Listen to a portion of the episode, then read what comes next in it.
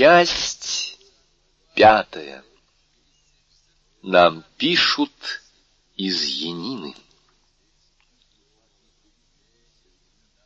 Франц вышел из комнаты Нуартье такой потрясенный и растерянный, что даже Валентине стало жаль его. Вильфор, который за все время тягостной сцены пробормотал лишь несколько бессвязных слов и затем поспешно удалился в свой кабинет, получил два часа спустя следующее письмо. После того, что обнаружилось сегодня, господин Нуартье де Вильфор едва ли допускает мысль о родственных отношениях между его семьей и семьей Франсо де Пине. Франц де Пине с ужасом думает о том, что господин де Вильфор, по-видимому, осведомленный об оглашенных сегодня событиях, не предупредил его об этом сам. Тот, кто видел бы в эту минуту королевского прокурора, согбенного под тяжестью удара, мог бы предположить, что Вильфор этого удара не ожидал — и в самом деле Вильфор никогда не думал, чтобы его отец мог дойти до такой откровенности, вернее, беспощадности. Правда, господин Нуартье, мало считавшийся с мнением сына, не нашел нужным осведомить его об этом событии, и Вильфор всегда думал, что генерал де Кеннель, или, если угодно, барон де Пинне, погиб от рук убийцы, а не в честном поединке. Это жестокое письмо, всегда столь почтительного молодого человека, было убийственно для самолюбия Вильфора. Едва успел он пройти в свой кабинет, как к нему вошла жена. Уход Франца, которого вызвал к себе господин Нуартье, настолько всех удивил, что положение госпожи де Вильфор, оставшейся в обществе нотариуса и свидетелей, становилось все затруднительнее — Наконец она решительно встала и вышла из комнаты, заявив, что пойдет узнать, в чем дело. Вильфор сообщил ей только что после происшедшего между ним, Нортье и Допине, объяснение, брак Валентины и Франца состояться не может. Невозможно было объявить это ожидавшим. Поэтому госпожа де Вильфор, вернувшись в гостиную, сказала, что с господином Нортье случилось нечто вроде удара, так что подписание договора придется отложить на несколько дней. Это известие, хоть и совершенно ложное, так странно дополняло два однородных случая в этом доме, что присутствующие удивленно переглянулись и молча удалились. Тем временем Валентина счастливая и испуганная, нежно поцеловав беспомощного старика, одним ударом разбившего цепи, которые она уже считала нерасторжимыми, попросила разрешения уйти к себе и отдохнуть. Но Артье взглядом отпустил ее. Но вместо того, чтобы подняться к себе, Валентина, выйдя из комнаты деда, пошла по коридору и через маленькую дверь выбежала в сад — Среди всей этой смены событий сердце ее сжималось от тайной тревоги. С минуты на минуту она ждала, что появится Моррель, бледный и грозный. Она вовремя подошла к решетке. Максимилиан, увидав, как Франц уехал с кладбища вместе с Вильфором, догадался о том, что должно произойти, и поехал следом. Он видел, как Франц вошел в дом, потом вышел через некоторое время снова вернулся с Альбером и Шато Рено. Таким образом, у него уже не было никаких сомнений. Тогда он бросился в огород, готовый на все, и не сомневаясь, что Валентина при первой возможности прибежит к нему, он не ошибся. Заглянув в щель, он увидал Валентину, которая, не принимая обычных мер предосторожности, бежала прямо к воротам. Едва увидев ее, он успокоился. Едва она заговорила, он подпрыгнул от радости. «Спасены!» — воскликнула Валентина. «Спасены!» — повторил Морель, не веря своему счастью. «Но кто же нас спас?» «Дедушка! Всегда любите его, Морель!» Моррель поклялся любить старика всей душой, и ему нетрудно было дать эту клятву, потому что в эту минуту он не только любил его как друга или отца, он поклонялся ему как божеству. Но как это произошло? — спросил Моррель. — Что он сделал? Валентина уже готова была все рассказать, но вспомнила, что за всем этим скрывается страшная тайна, которая принадлежит не только ее деду. Когда-нибудь я вам все расскажу, — сказала она. — Когда же? Когда буду вашей женой? Такими словами можно было заставить Моррели согласиться на все, поэтому он покорно удовольствовался услышанным и даже согласился немедленно уйти, но только при условии, что увидится с Валентиной на следующий день вечером. Валентина обещала. Все изменилось для нее и ей было легче поверить теперь, что она выйдет за Максимилиана, чем часто назад поверить, что она не выйдет за Франца. Тем временем госпожа де Вильфор поднялась к Нортье. Нортье, как всегда, встретил ее мрачным и строгим взглядом. — Сударь, — обратилась она к нему, — мне незачем говорить вам, что свадьба Валентина расстроилась, раз все это произошло именно здесь. Но Артье был невозмутим. — Но вы не знаете, — продолжала госпожа де Вильфор, — что я всегда была против этого брака, и он устраивался помимо меня. Но Артье посмотрел на свою невестку, как бы ожидая объяснения. А так как теперь этот брак, которого вы не одобряли, расторгнут, я являюсь к вам с просьбой, с которой ни мой муж, ни Валентина не могут к вам обратиться. Дортье вопросительно посмотрел на нее. — Я пришла просить вас, — продолжала госпожа де Вильфор, — я только одна имею на это право, потому что я одна ничего от этого не выигрываю, чтобы вы вернулись своей внучке не любовь. Она всегда ей принадлежала, но ваше состояние... В глазах Нуартье выразилось колебание. По-видимому, он искал причин этой просьбы и не находил их.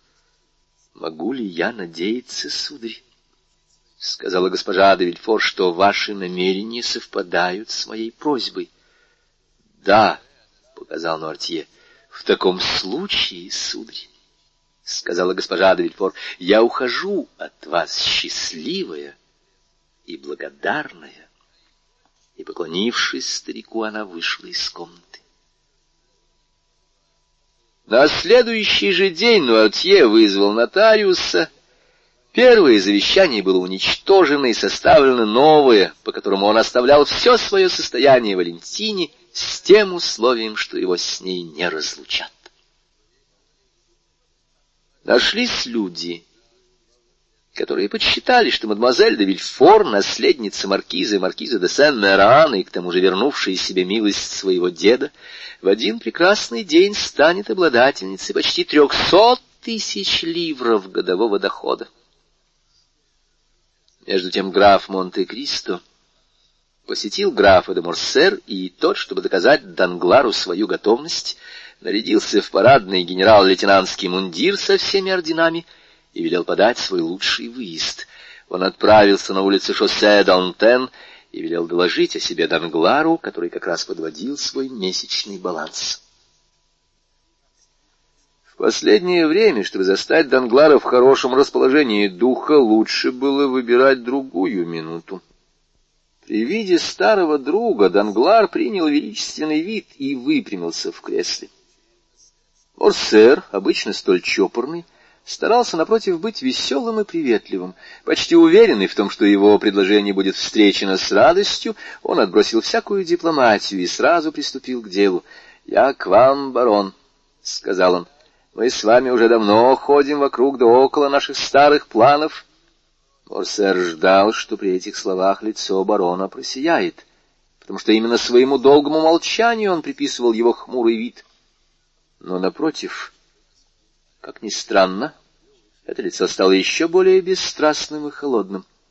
Вот почему Морсер остановился на середине своей фразы. «Какие планы, граф?» — спросил банкир, словно не понимая, о чем идет речь. — Вы большой педант, дорогой барон, — сказал граф. — Я упустил из виду, что церемониал должен быть проделан по всем правилам. Ну что ж, прошу прощения, ведь у меня один только сын. И так как я впервые собираюсь его женить, то я новичок в этом деле. Извольте, я повинуюсь. И Морсер, принужденно улыбаясь, встал, отвесил Данглару глубокий поклон и сказал, «Барон, я имею честь просить руки мадемуазеля Жени Данглар, вашей дочери, для моего сына, Виконта Альбера де Морсер». Но вместо того, чтобы встретить эти слова благосклонно, как имел право надеяться Морсер, Данглар нахмурился и, не приглашая графа снова сесть, сказал, «Прежде чем дать вам ответ, граф, мне необходимо подумать». «Подумать?» — возразил изумленный Морсер. «Разве у вас не было времени подумать? Ведь восемь лет прошло с тех пор, как мы с вами впервые заговорили об этом браке. Каждый день возникают новые обстоятельства, граф», — отвечал Данглар. «Они вынуждают людей менять уже принятые решения». «Что это значит?» — спросил Морсер. «Я вас не понимаю, барон». Я хочу сказать, сударь, что вот уже две недели, как новые обстоятельства... — Позвольте, — сказал Марсер, — зачем нам разыгрывать эту комедию?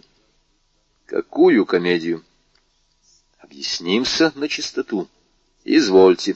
— Вы виделись с графом Монте-Кристо? — Я вижу его очень часто. — Важно, — сказал Данглар, — мы с ним друзья. — и в одной из последних встреч вы ему сказали, что вас удивляет моя забывчивость, моя нерешительность касательно этого брака. Совершенно верно. Так вот, как видите, с моей стороны нет ни забывчивости, ни нерешительности. Напротив, я явился просить вас выполнить ваше обещание. Данглар ничего не ответил. Может быть, вы успели передумать? — прибавил Морсер. Или вы меня вызвали на этот шаг, чтобы иметь удовольствие унизить меня?» Данглар понял, что если он будет продолжать разговор в том же тоне, это может грозить ему неприятностями. «Граф», — сказал он, — «вы имеете полное право удивляться моей сдержанности, я вполне вас понимаю. Поверьте, я сам очень этим огорчен, но меня вынуждают к этому весьма серьезные обстоятельства. Все это отговорки, сударь. — возразил граф. Другой на моем месте, может быть, и удовлетворился бы ими, но граф де Морсер не первый встречный.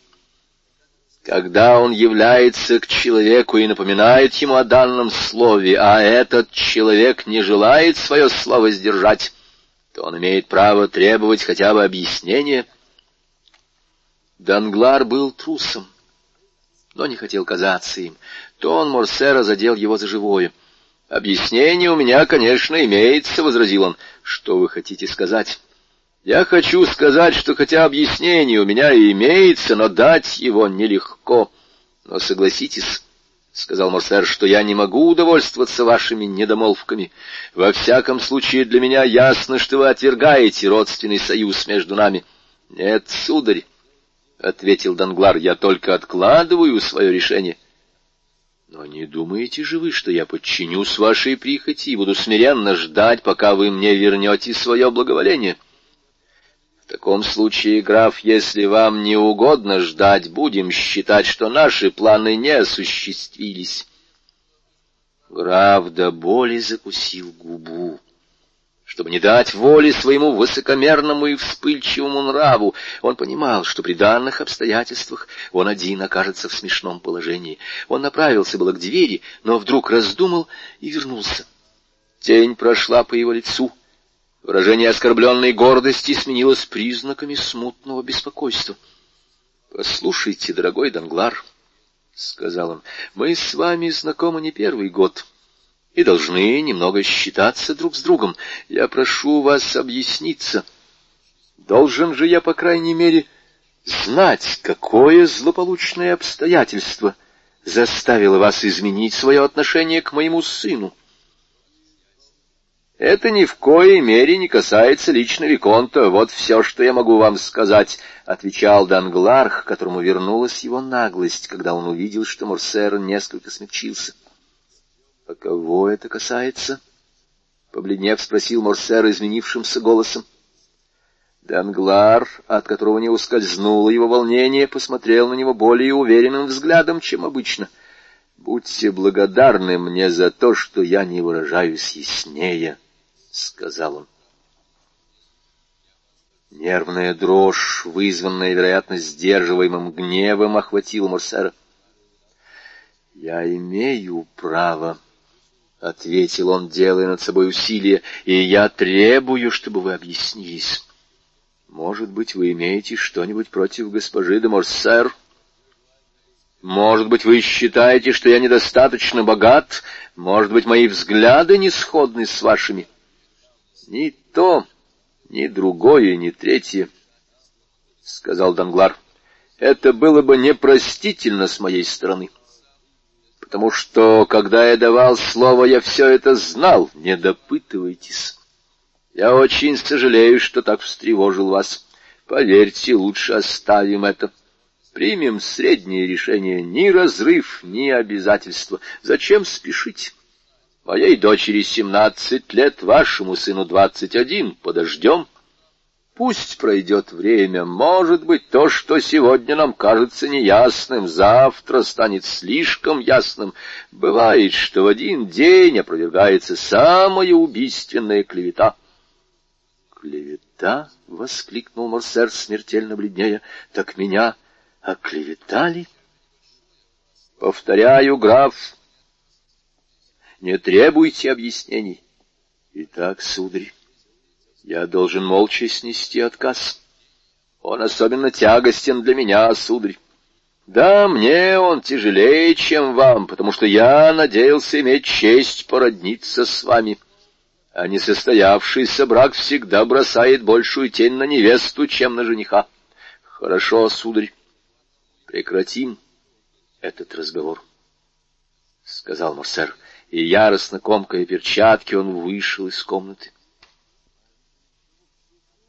Данглар отметил про себя, что Морсер ни разу не решился спросить, не из-за него ли самого Данглар берет назад свое слово. Вечером он долго совещался с несколькими друзьями. Кавальканти, который все время находился с дамами в гостиной, последним покинул его дом. На следующий день, едва проснувшись, Данглар спросил газеты. Как только их принесли, он, отбросив остальные, схватился за беспристрастный голос. Редактором этой газеты был Бошан. Данглар поспешно сорвал бандероль, нетерпеливо развернул газету, с пренебрежением пропустил передовую и, дойдя до хроники, со злобной улыбкой прочитал заметку, начинавшуюся словами «Нам пишут из Янины. Отлично, — сказал он, прочитав ее. Вот маленькая статейка о полковнике Фернане, которая, по всей вероятности, избавит меня от необходимости давать какие-либо объяснения графу де Морсер. В это же время, а именно в девять часов утра, Альбер де Морсер, весь в черном, застегнутый на все пуговицы, бледный и взволнованный, явился в дом на Елисейских полях. «Граф вышел с полчаса тому назад», — сказал привратник. «А Батистена он взял с собой?» — спросил Морсер. «Нет, господин Виконт. Позовите Батистена. Я хочу с ним поговорить». Привратник пошел за камердинером и через минуту вернулся вместе с ним — «Друг мой», — сказал Альбер, — «прошу вас простить мою настойчивость, но я хотел лично от вас узнать, действительно ли графа нет дома». «Да, сударь», — отвечал Батистен, — «даже для меня». «Я знаю, насколько граф всегда рад вас видеть, и я никогда не посмел бы поставить вас на одну доску с другими, и ты прав. Мне нужно его видеть по важному делу. Скоро ли он вернется?» Думаю, что скоро он заказал завтрак на десять часов. Отлично. Я пройдусь по Елисейским полям и в десять часов вернусь сюда. Если граф вернется раньше меня, передай, что я прошу его подождать меня. Будет исполнено, сударь. Альбер оставил у ворот графа наемный кабриолет, в котором он приехал, и отправился пешком. Когда он проходил мимо аллеи вдов, ему показалось, что у тира Госсе стоит экипаж графа. Он подошел и узнал кучера. «Граф в тире?» — спросил де Морсер. «Да, сударь», — ответил кучер. В самом деле, еще подходя к тиру, Альбер слышал выстрелы. Он вошел. В полисаднике он встретил служителя. «Простите, господин Виконт», — сказал тот, — «но не угодно ли вам немного подождать?» «Почему, Филипп?» — спросил Альбер. Он всегда был завсегдатаем тира, и неожиданное препятствие удивило его. «Потому что то лицо, которое сейчас упражняется, абонирует весь тир для себя одного и никогда не стреляет при других. И даже при вас, Филипп. Вы видите, сударь, я остаюсь здесь. А кто заряжает пистолеты? Его слуга, нубиец, негр. Так и есть. Вы знаете этого господина?» Я пришел за ним, это мой друг. В таком случае другое дело, я скажу ему. И Филипп, подстрекаемый любопытством, прошел в тир. Через секунду на пороге появился Монте-Кристо. «Простите, дорогой граф, что я врываюсь к вам сюда», — сказал Альбер. «Но прежде всего должен вам сказать, что ваши слуги не виноваты. Это я сам так настойчив». Я был у вас. Мне сказали, что вы отправились на прогулку, но к десяти часам вернетесь завтракать. Я тоже решил до десяти погулять и случайно увидал ваш экипаж. Из этого я заключаю с удовольствием, что вы приехали позавтракать со мной. Благодарю. Мне сейчас не до завтрака. Может быть, позже мы и позавтракаем, но только в несколько неприятной компании. Что такое? Не понимаю. Дорогой граф, у меня сегодня дуэль. У вас? А зачем? Да чтобы драться, конечно. Я понимаю. Но ради чего? Драться можно по многим поводам. Затронута моя честь. Это дело серьезное. Настолько серьезное, что я приехал к вам просить об одной услуге. А какой? Быть моим секундантом. Дело не шуточное. Не будем говорить об этом здесь. Поедем ко мне. Али, подай мне воды. Граф засучил рукава и прошел в маленькую комнатку, где посетители тира обычно мыли руки. «Войдите, Виконт», — шепотом сказал Филипп, — «вам будет любопытно взглянуть». Морсер вошел. На прицельной доске вместо мишени были наклеены игральные карты. Издали Морсеру показалось, что там вся колода, кроме фигур, от туза до десятки. — Вы играли в пикет? — спросил Альбер. — Нет, отвечал граф, — я составляю колоду. Колоду? Да, видите, эти тузы и двойки, но мои пули сделали из них тройки, семерки, пятерки, восьмерки, девятки, десятки. Альбер подошел ближе. В самом деле, по совершенно прямой линии, на совершенно точном расстоянии, пули заменили собой отсутствующие знаки и пробили картон в тех местах, где эти знаки должны были быть отпечатаны. Подходя к доске, Альбер, кроме того, подобрал трех ласточек, которые имели неосторожность пролететь на пистолетный выстрел от графа. «Черт возьми!» — воскликнул он. «Что поделаешь, дорогой Виконт?» — сказал Монте-Кристо, вытирая руки полотенцем, которое ему подлали. «Надо же чем-то заполнять свой досуг. Но идемте, я вас жду». Они сели в карету Монте-Кристо, которая в несколько минут доставила их к воротам дома номер тридцать. Монте-Кристо провел Марсера в свой кабинет и указал ему на кресло. Оба сели. «Теперь поговорим спокойно», — сказал граф. «Вы видите, что я совершенно спокоен. С кем вы собираетесь драться?» «С Бошаном». «С вашим другом?» «Дерутся всегда с друзьями». «Да, но для этого нужна причина». Причина есть. Что он сделал? Вчера вечером. В его газете. Да вот, прочтите. Альбер протянул Монте-Кристо газету, и тот прочел. Нам пишут из Янины. До нашего сведения дошел факт, никому до сих пор неизвестный или, во всяком случае, никем не оглашенный. Крепости, защищавшие город, были выданы туркам одним французским офицером которому визирь Али Тибелин вполне доверился, и которого звали Фернан. — Ну и что же? — спросил Монте-Кристо. — Что вы нашли в этом оскорбительного... — Как что я нашел? Какое вам дело до того, что крепости Янины были выданы офицерам по имени Фернан? А такое, что моего отца, графа де Морсер, зовут Фернан и ваш отец был на службе у Алипаши. То есть он сражался за независимость Греции, вот в чем заключается клевета. Послушайте, дорогой Виконт, поговорим здраво. Извольте. Скажите мне, кто во Франции знает, что офицер Фернан и граф де Морсер одно и то же лицо? И кого сейчас интересует Янина, которая была взята, если не ошибаюсь, в 1822 или двадцать третьем году. Вот это и подло. Столько времени молчали, а теперь вспоминают о давно минувших событиях, чтобы вызвать скандал и опорочить человека, занимающего высокое положение. Я наследник отцовского имени и не желаю, чтобы на него падала даже тень подозрения.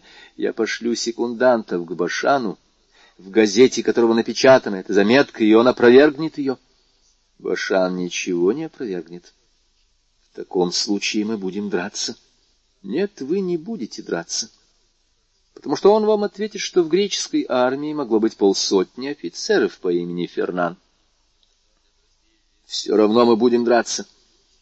Я этого так не оставлю. Мой отец такой благородный воин, такое славное имя. А если он напишет... Мы имеем основание считать, что этот Фернан не имеет ничего общего с графом де Морсер, которого также зовут Фернан. Мне нужно настоящее, полное опровержение, таким я не удовлетворюсь. И вы пошлете ему секундантов? Да, напрасно. Иными словами, вы не хотите оказать мне услугу, о которой я вас прошу? Вы же знаете мои взгляды на дуэль. Я вам уже высказывал их в Риме, помните? — Однако, дорогой граф, не далее, как сегодня я застал вас за упражнением, которое плохо вяжется с вашими взглядами. Дорогой друг, никогда не следует быть исключением. Если живешь среди сумасшедших, надо и самому научиться быть безумным. Каждую минуту может встретиться какой-нибудь сумасброд, у которого будет столько же оснований ссориться со мной, как у вас с Башаном — и из-за невесть какой нелепости он вызовет меня или пошлет мне секундантов, или оскорбит меня публично.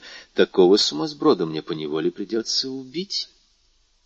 Стал быть, вы допускаете для себя возможность дуэли? Еще бы. Тогда почему же вы хотите, чтобы я не дрался? Я вовсе не говорю, что вам не следует драться. Я говорю только, что дуэль — дело серьезное и требует размышления. Абушан размышлял, когда оскорбил моего отца — если нет, если он признает это, вам не следует на него сердиться. Дорогой граф, вы слишком снисходительны, а вы слишком строги. Предположим, вы слышите, предположим. Только не вздумайте сердиться на то, что я вам скажу. Я слушаю вас.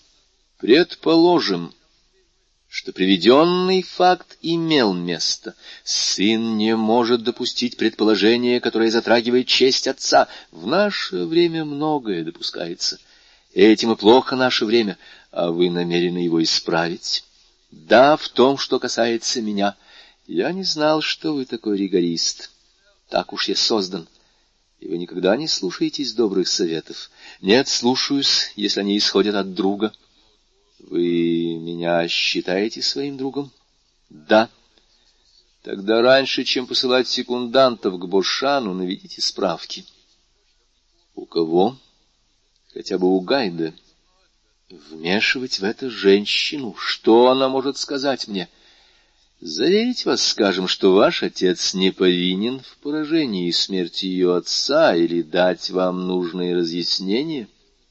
Если бы вдруг оказалось, что ваш отец имел несчастье, я уже вам сказал, дорогой граф, что не могу допустить подобного предположения. Значит, вы отказываетесь прибегнуть к этому способу? Отказываюсь решительно, решительно. В таком случае последний вам совет. Хорошо, но только последний. Или вы его не желаете? Напротив, я прошу. Не посылайте к Башану секундантов. Почему? Пойдите к нему сами. Это против всех правил. Ваше дело не такое, как все. А почему вы считаете, что мне следует отправиться к нему лично? Потому что в этом случае все останется между вами и Бушаном. Я вас не понимаю. Это очень ясно. Если Бошан будет склонен взять свои слова обратно, вы дадите ему возможность сделать это по доброй воле, и в результате все-таки добьетесь опровержения. Если же он откажется, вы всегда успеете посвятить в вашу тайну двух посторонних, не посторонних, а друзей, сегодняшние друзья, завтрашние враги. Бросьте, Абушан. Итак, итак, будьте осторожны. Значит, вы считаете, что я должен сам пойти к Бушану? Да. Один? Один. Если хочешь, чтобы человек поступил со своим самолюбием, надо оградить это самолюбие от излишних уколов. Пожалуй, пожалуй, вы правы. Я очень рад. Я поеду один. Поезжайте. Но еще лучше не ездите вовсе. Это невозможно, как знаете. Но все же это лучше того, что вы хотели сделать. Но если, несмотря на всю осторожность, на все принятые мною меры, дуэль все-таки состоится, вы будете моим секундантом. Дорогой Виконт, — серьезно сказал Монте-Кристо, — однажды вы имели случай убедиться в моей готовности оказать вам услугу. Но сейчас вы просите невозможного. Почему? Может быть, когда-нибудь узнаете. А до тех пор... Я прошу вашего разрешения сохранить это в тайне. Хорошо. Я попрошу Франца и Шато Отлично. Попросите Франца и Шато Но если я буду драться, вы не откажетесь дать мне урок фехтования или стрельбы из пистолета. Нет, и это невозможно. Какой вы странный человек. Значит, вы не желаете ни во что вмешиваться? Ни во что. В таком случае не будем об этом говорить. До свидания, граф. До свидания, Виконт. Альбер взял шляпу и вышел. У ворот его дожидался кабриолет. Стараясь сдержать свой гнев, Альбер поехал к Башану. Башан был в редакции. Альбер поехал в редакцию. Башан сидел в темном пыльном кабинете, какими всегда были и будут редакционные помещения. Ему доложили о приходе Альбера де Морсер. Он заставил повторить это имя два раза — Затем, все еще не веря, крикнул «Войдите!» Альбер вошел. Бошан ахнул от удивления, увидев своего друга. Альбер шагал через кипы бумаги, неловко пробираясь между газетами всех размеров, которые усеивали крашеный пол кабинета. «Сюда, сюда, дорогой мой!» — сказал Бошан, протягивая руку Альберу. «Каким ветром вас занесло?» Вы заблудились, как мальчик с пальчик, или просто хотите со мной позавтракать? Поищите себе стул. Вон там стоит один рядом с геранью. Она одна напоминает мне о том, что лист может быть не только газетным. Как раз из-за вашей газеты я и приехал, — сказал Альбер. Вы? А в чем дело? Я требую опровержения. Опровержение? По какому поводу? Да садитесь же. Благодарю вас, — сдержанно ответил Альбер с легким поклоном. Объясните. — я хочу, чтобы вы опровергли одно сообщение, которое затрагивает честь члена моей семьи. — Да что вы! — сказал Бушан, да нельзя изумленный. — Какое сообщение? Этого не может быть. — Сообщение, которое вы получили из Янины. — Из Янины? — Да, разве вы не понимаете, о чем я говорю? — Честное слово. — Батист, дайте вчерашнюю газету! — крикнул Бушан. — Не надо. У меня есть. Бушан прочел. — нам пишут из Янины и так далее, и так далее. Теперь вы понимаете, что дело серьезное? — сказал Морсер, когда Бошан дочитал заметку. — А этот офицер ваш родственник? — спросил журналист. — Да, — ответил краснее Альбер. — Что же вы хотите, чтобы я для вас сделал? — кротко сказал Бошан. — Я бы хотел, Бошан, чтобы вы поместили опровержение. Бошан посмотрел на Альбера внимательно — и дружелюбно. — Давайте поговорим, — сказал он. — Ведь опровержение — это очень серьезная вещь. Садитесь, я еще раз прочту заметку. Альбер сел, и Башан с большим вниманием, чем в первый раз, прочел строки, вызвавшие гнев его друга. — Вы сами видите, — сказал твердо, даже резко Альбер, — в вашей газете оскорбили члена моей семьи, и я требую опровержения. — Вы требуете? — Да, требую. — Разрешите мне сказать вам, дорогой Виконт, что вы плохой дипломат. Да, я и не стремлюсь быть дипломатом, — возразил, вставая Альбер. Я требую опровержения этой заметки, и я его добьюсь. Вы мой друг, — продолжал Альбер сквозь зубы, видя, что Башан надменно поднял голову, — и, надеюсь, вы достаточно меня знаете, чтобы понять мою настойчивость.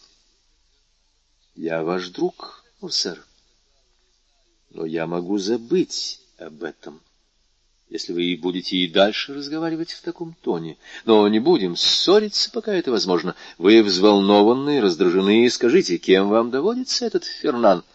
— Это мой отец, — сказал Альбер. — Фернан Мондего, граф де Морсер, старый воин, участник двадцати сражений, и его благородное имя хотят забросать грязью. — Ваш отец, — сказал Бушан. — это другое дело. Я понимаю ваше возмущение, дорогой Альбер. Прочтем еще раз. И он снова перечитал заметку, на этот раз взвешивая каждое слово. А, но где же тут сказано, что этот Фернан ваш отец? — спросил Бошан. — Нигде, я знаю, но другие это увидят. Вот почему я и требую опровержения этой заметки. — при слове «требую» Бошан поднял глаза на Альбера и, сразу же опустив их, на минуту задумался. — Вы дадите опровержение? — с возрастающим гневом, но все еще сдерживаясь, повторил Альбер. — Да, — сказал Бошан. — Ну, слава богу, — сказал Альбер, — но лишь после того, как удостоверюсь, что сообщение ложное. — Как? — Да, это дело стоит того, чтобы его расследовать, и я это сделаю. Но что же тут расследовать, сударь? — сказал Альбер, выходя из себя. — Если вы не верите, что речь идет о моем отце, скажите прямо. Если же вы думаете, что речь идет о нем, я требую удовлетворения. Бошан взглянул на Альбера с присущей ему улыбкой, которой он умел выражать любое чувство. — Сударь, раз уж вам угодно пользоваться этим обращением, — возразил он, — если вы пришли требовать удовлетворения, то с этого следовало начать, а не говорить со мной о дружбе и о других пустяках, которые я терпеливо выслушиваю уже полчаса. Вам угодно, чтобы мы с вами стали на этот путь? Да, если вы не опровергнете эту гнусную клевету. Одну минуту. Попрошу вас без угроз, господин Фернан де Мондего Викон де Морсер. Я не терплю их ни от врагов, ни тем более от друзей. Итак, вы хотите, чтобы я опроверг заметку о полковнике Фернане, заметку, к которой я даю вам слово, совершенно непричастен? — Да, я этого требую, — сказал Альберт, теряя самообладание. — Иначе дуэль, — продолжал Бошан все так же спокойно, — «Да», — заявил Альбер, повысив голос. «Ну так вот мой ответ, милостивый государь», — сказал Бушан. «Эту заметку поместил не я, я ничего о ней не знал. Но вы привлекли к ней мое внимание, она меня заинтересовала. Поэтому она останется в неприкосновенности» пока не будет опровергнута или же подтверждена теми, кому ведать надлежит. Итак, милостивый государь, — сказал Альберт, вставая, — я буду иметь честь прислать вам моих секундантов. Вы с ними условитесь о месте и выборе оружия. Превосходно, милостивый государь. И сегодня вечером, если вам угодно, или самое позднее завтра мы встретимся. Нет-нет, я явлюсь на поединок, когда наступит для этого время, а, по моему мнению, — я имею право выражать свое мнение, потому что вы меня вызвали. Время еще не настало. Я знаю, что вы отлично владеете шпагой. Я владею ею сносно.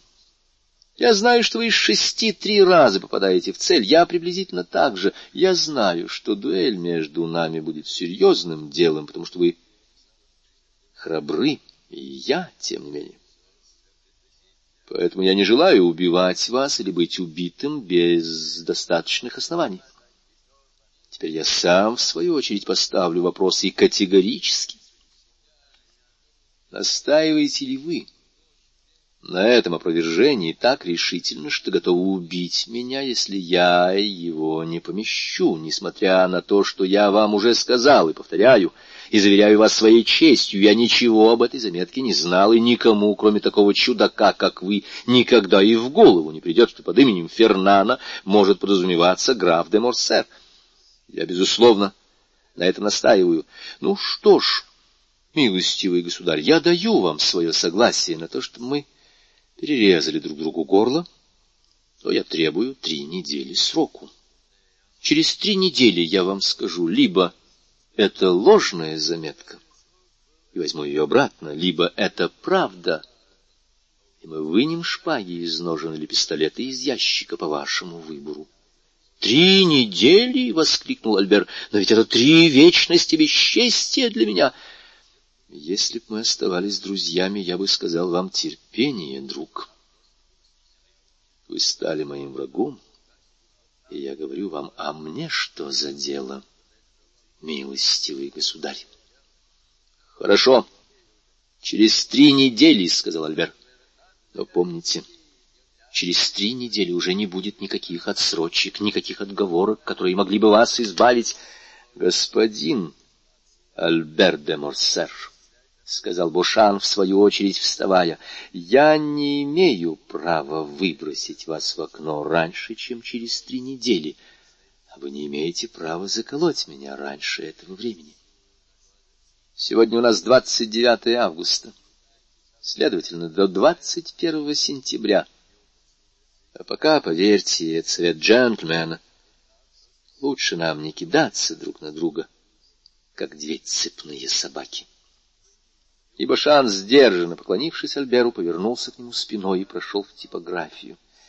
Альбер отвел душу на кипе газет, которые он раскидал яростными ударами трости, после чего он удалился, не приминув несколько раз оглянуться в сторону типографии. Когда Альбер, отхлестав ни в чем не повинную печатную бумагу, проезжал бульвар, яростно колотя тростью по передку своего кабриолета, он заметил Морреля который, высоко вскинув голову, блестя глазами, бодрой походкой шел мимо китайских бань, направляясь к церкви Мадлен. «Вот счастливый человек!» — сказал Альбер со вздохом, и на этот раз он не ошибся. Лимонад И в самом деле Моррель был очень счастлив. Старик Нуартье только что прислал за ним, и он так спешил узнать причину этого приглашения, что даже не взял кабриолета, надеясь больше на собственные ноги, чем на ноги наемной клячи. Он почти бегом пустился в предместье Сент-Оноре. Морель шел гимнастическим шагом, и бедный Буруа едва поспевал за ним. Морелю был тридцать один год, Буруа — шестьдесят. Орель был упоен любовью, Баруа страдал от жажды и жары. Эти два человека, столь далекие по интересам и по возрасту, походили на две стороны треугольника. Разделенные основанием, они сходились у вершины. Вершиной этой был Нуартье, пославший за Моррелем и наказавший ему поспешить, что Моррелли исполнял в точности к немалому отчаянию Баруа. Прибыв на место, Морель даже не запыхался. Любовь окрыляет. Но Бруа, уже давно забывший о любви, был весь в поту. Старый слуга ввел Мореля через известный нам отдельный ход, запер дверь кабинета, и, немного погодя, шелест платья возвестил о приходе Валентины. В трауре Валентина была необыкновенно хороша. Морелю казалось, что он грезит наяву. И он готов был отказаться от беседы с Нортье, но вскоре послышался шум кресла, катящегося по паркету, и появился старик. Нортье приветливо слушал Морреля, который благодарил его за чудесное вмешательство, спасшее его и Валентину от отчаяния. Потом вопрошающий взгляд Морреля обратился на Валентину, которая сидела поодаль и робко ожидала минуты, когда она будет вынуждена заговорить. Артье, в свою очередь, взглянул на нее. — Я должна сказать то, что вы мне поручили? — спросила она. — Да, — ответил Нортье. — Господин Моррель, — сказала тогда Валентина, обращаясь к Максимилиану, пожиравшему ее глазами, — за эти три дня дедушка сказал мне многое из того, что он хотел сообщить вам. Сегодня он послал за вами, чтобы я это вам пересказала — он выбрал меня своей переводчицей, и я вам все повторю слово в слово. Я жду с нетерпением, мадемуазель, — отвечал Морель, — говорите, прошу вас. Валентина опустила глаза. Это показалось Морелю хорошим предзнаменованием. Валентина проявляла слабость только в минуты счастья. «Дедушка хочет уехать из этого дома», — сказала она. Бруа подыскивает ему помещение. — А вы, — сказал Мурель, — ведь господин Нортье вас так любит, и вы ему так необходимы. Я не расстанусь с дедушкой, — ответила Валентина. — Это решено. Я буду жить подле него. Если господин де согласится на это, я уеду немедленно. Если же он откажет, мне придется подождать до моего совершеннолетия, до которого остается десять месяцев. Тогда я буду свободна независимо и... — И? — спросил Мурель. — Из согласия дедушки сдержу слово, которое я вам дала. Валентина так тихо произнесла последние слова, что Моррель не расслышал бы их, если бы не вслушивался с такой жадностью. — Верно ли я выразила вашу мысль, дедушка? — прибавила Валентина, обращаясь к Нортье. — Да, — ответил взгляд старика. — Когда я буду жить у дедушки, — прибавила Валентина, — господин Моррель сможет видеться со мной в присутствии моего доброго и почитаемого покровителя. Если узы, которые связывают наши, может быть, неопытные, изменчивые сердца, встретят его одобрение, и после этого испытания послужат порукой нашему будущему счастью, увы, говорят, что сердца, воспламененные препятствиями, охладевают в благополучии, то господину Моррелю будет разрешено просить мои руки. Я буду ждать. Чем я заслужил, что на мою долю выпало такое счастье? Воскликнул Моррель, готовый преклонить колени перед старцем, как перед Богом, и перед Валентиной, как перед ангелом. А до тех пор, продолжала своим чистым и строгим голосом Валентина, мы будем уважать волю моих родных если только они не будут стремиться разлучить нас. Словом, я повторяю это, потому что этим все сказано, мы будем ждать. И те жертвы, которые это слово на меня налагает, — сказал Муррель, обращаясь к старику, — я клянусь принести не только покорно, но и с радостью. Поэтому, друг мой, — продолжала Валентина, бросив на Максимилиана проникший в самое его сердце взгляд, довольно безрассудств. Берегите честь той, которая с сегодняшнего дня считает себя предназначенной достойно носить ваше имя. Моррель прижал руку к сердцу. Но Артье с нежностью глядел на них. Баруа, стоявший тут же, как человек посвященный во все тайны, улыбался, вытирая крупные капли пота, выступившие на его плешивом лбу. «Бедный Баруа, он совсем измучился», — сказала Валентина. «Да», — сказал Баруа, — «ну и бежал же я, мадемуазель». А только господин Моррель, надо отдать ему справедливость, бежал еще быстрее меня. Нортье указал глазами на поднос, на котором стояли графин с лимонадом и стакан. Графин был наполовину пуст. Полчаса тому назад из него пил сам Нортье. — Выпей, Боруа, — сказала Валентина. — Я по глазам вижу, что ты хочешь лимонаду. «Правду сказать», — ответил Бруа, — «я умираю от жажды и с удовольствием выпью стакан за ваше здоровье». «Так возьми», — сказала Валентина, — «и возвращайся сюда поскорее». Бруа взял поднос, вышел в коридор, и все увидели через приотворенную дверь, как он запрокинул голову и залпом выпил стакан лимонада, налитый ему Валентиной.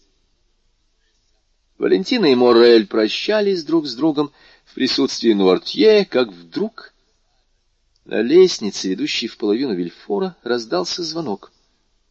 Валентина взглянула на стенные часы. «Полдень», — сказала она. «Сегодня суббота, дедушка, это, вероятно, доктор». Нуартье показал знаком, что он тоже так думает. «Он сейчас придет сюда. Господину Моррелю лучше уйти, не правда ли, дедушка?» «Да», — был ответ старика. «Баруа!»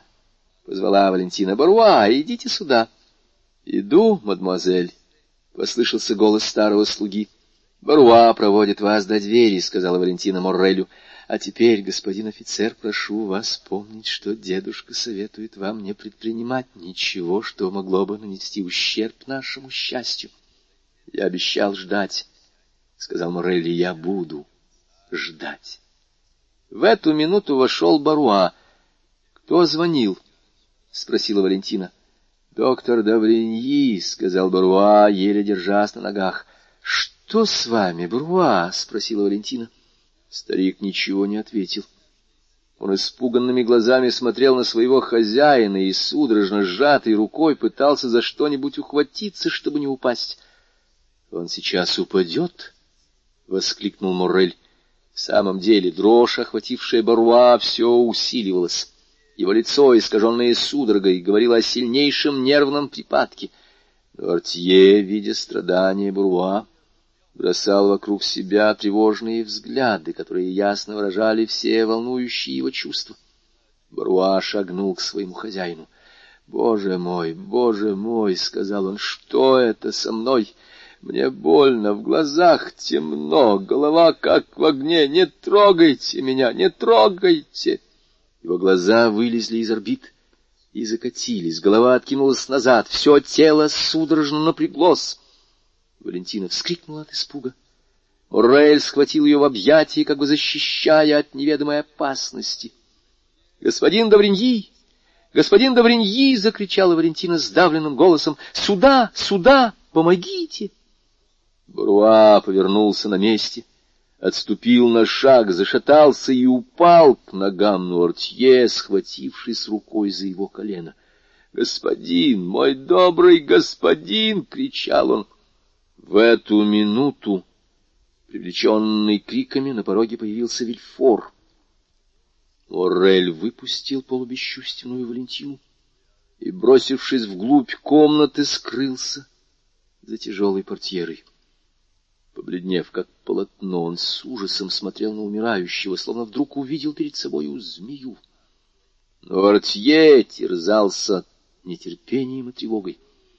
Его душа рвалась на помощь несчастному старику, который был ему скорее другом, чем слугой. Страшная борьба жизни и смерти, происходившая перед паралитиком, отражалась на его лице. Жилы на лбу вздулись, последние, еще живые мышцы вокруг глаз мучительно напряглись. Руа с дергающимся лицом, с налитыми кровью глазами, запрокинутой головой лежал на полу, хватаясь за него руками, а его окоченевшие ноги, казалось, скорее сломались бы, чем согнулись. На губах его выступила пена, он задыхался. Вильфор ошеломленный, не мог оторвать глаз от этой картины, которая приковала его внимание, как только он переступил порог. Моррелли он не заметил. Минуту он стоял молча, заметно побледнев. — Доктор! Доктор! — воскликнул он, наконец, кидаясь к двери. — Идите сюда, скорее! — Сударыня! — звала Валентина свою мачеху, цепляясь за перила лестницы. — Идите сюда, идите скорее, принесите вашу нюхательную соль. — что случилось? — сдержанно спросил металлический голос госпожи де Вильфор. — Идите, идите! Да где же доктор? — кричал Вильфор. Госпожа де Вильфор медленно сошла с лестницы. Слышно было, как скрипели деревянные ступени. В одной руке она держала платок, которым вытирала лицо, в другой — флакон с нюхательной солью. Дойдя до двери, она прежде всего взглянула на Нуартье, который, если не считать вполне естественного при данных обстоятельствах волнения, казался совершенно здоровым. Затем взгляд ее упал на умирающего. Она побледнела — ее взгляд, если можно так выразиться, отпрянул от слуги и вновь устремился на господина. — Ради бога, сударыня, где же доктор? — повторил Вильфор. — Он прошел к вам. Вы же видите, это апоплексический удар. Его можно спасти, если пустить ему кровь. — Не съел ли он чего-нибудь? — спросила госпожа де Вильфор, уклоняясь от ответа. Он не завтракал. —— сказала Валентина, — но дедушка посылал его со спешным поручением. Он очень устал и, вернувшись, выпил только стакан лимонада. — Почему же не вина? — сказала госпожа Адавильфор. — Лимонад очень вреден. Лимонад был здесь, в дедушкином графине. Бедному Бруа хотелось пить, и он выпил то, что было под рукой. Госпожа Адавильфор вздрогнула. Дортье окинул ее своим глубоким взглядом. — У него такая короткая шея, — сказала она. — Сударыня, — отвечал Вильфор, — я спрашиваю вас, где Давриньи? Отвечайте ради бога. — Он у Эдуарда, мальчик нездоров, — сказала госпожа де Вильфор, не смея дольше уклоняться от ответа. Вильфор бросился на лестницу, чтобы привести доктора. — Возьмите, — сказала госпожа де Вильфор, передавая Валентине флакон. Ему, вероятно, пустят кровь. Я пойду к себе, я не выношу вида крови. И она ушла вслед за мужем. Орель вышел из своего темного угла. Среди общей тревоги его никто не заметил. — Уходите скорее, Максимилиан, — сказала ему Валентина, — и не приходите, пока я не позову вас. Идите. — Моррель жестом посоветовался с Нуартье, Нуартье, сохранивший все свое хладнокровие, сделал ему утвердительный знак. Он прижал к сердцу руку Валентины и вышел боковым коридором. В это время в противоположную дверь входили Вильфор и доктор. Баруа понемногу приходил в себя. Припадок миновал, он начал стонать и приподнялся на одно колено.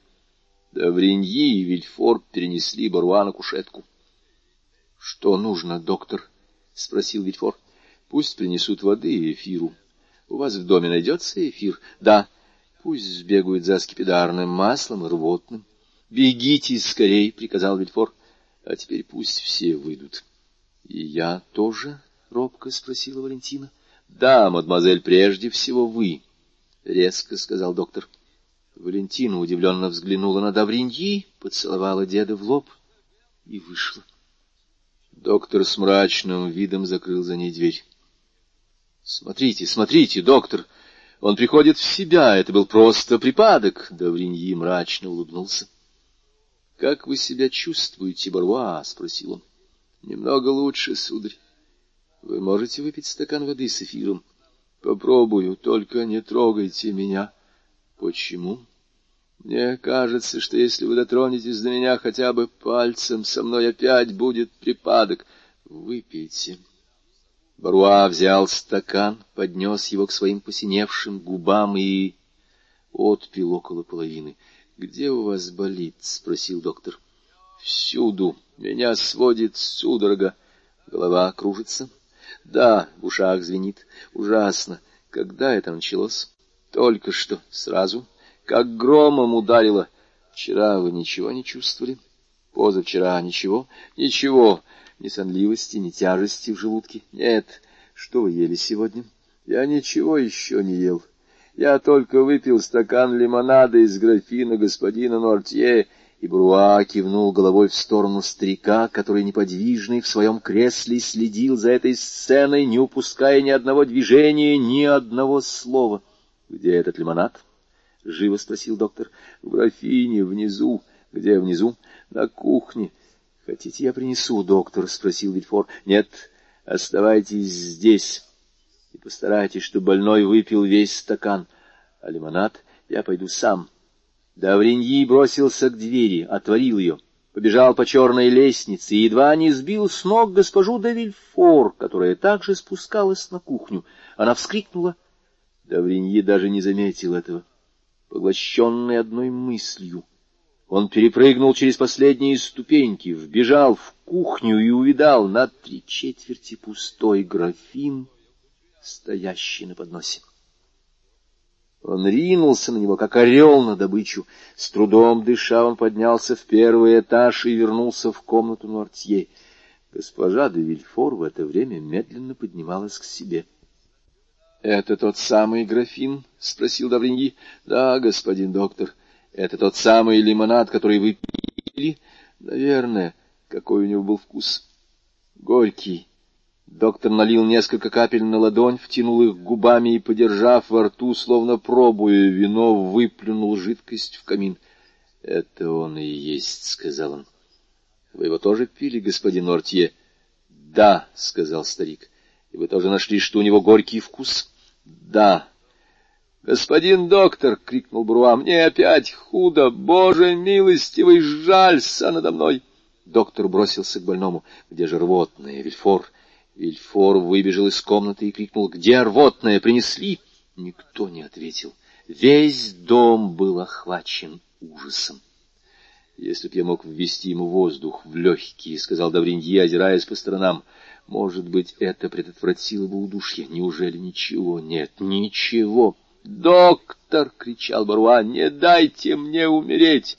Я умираю, Господи, умираю!» «Перо, нет ли пера?» — спросил доктор. Вдруг он заметил на столе перо. Он попытался ввести его в рот больного, который корчился в судорогах, но челюсти его были так плотно сжаты, что не пропускали пера.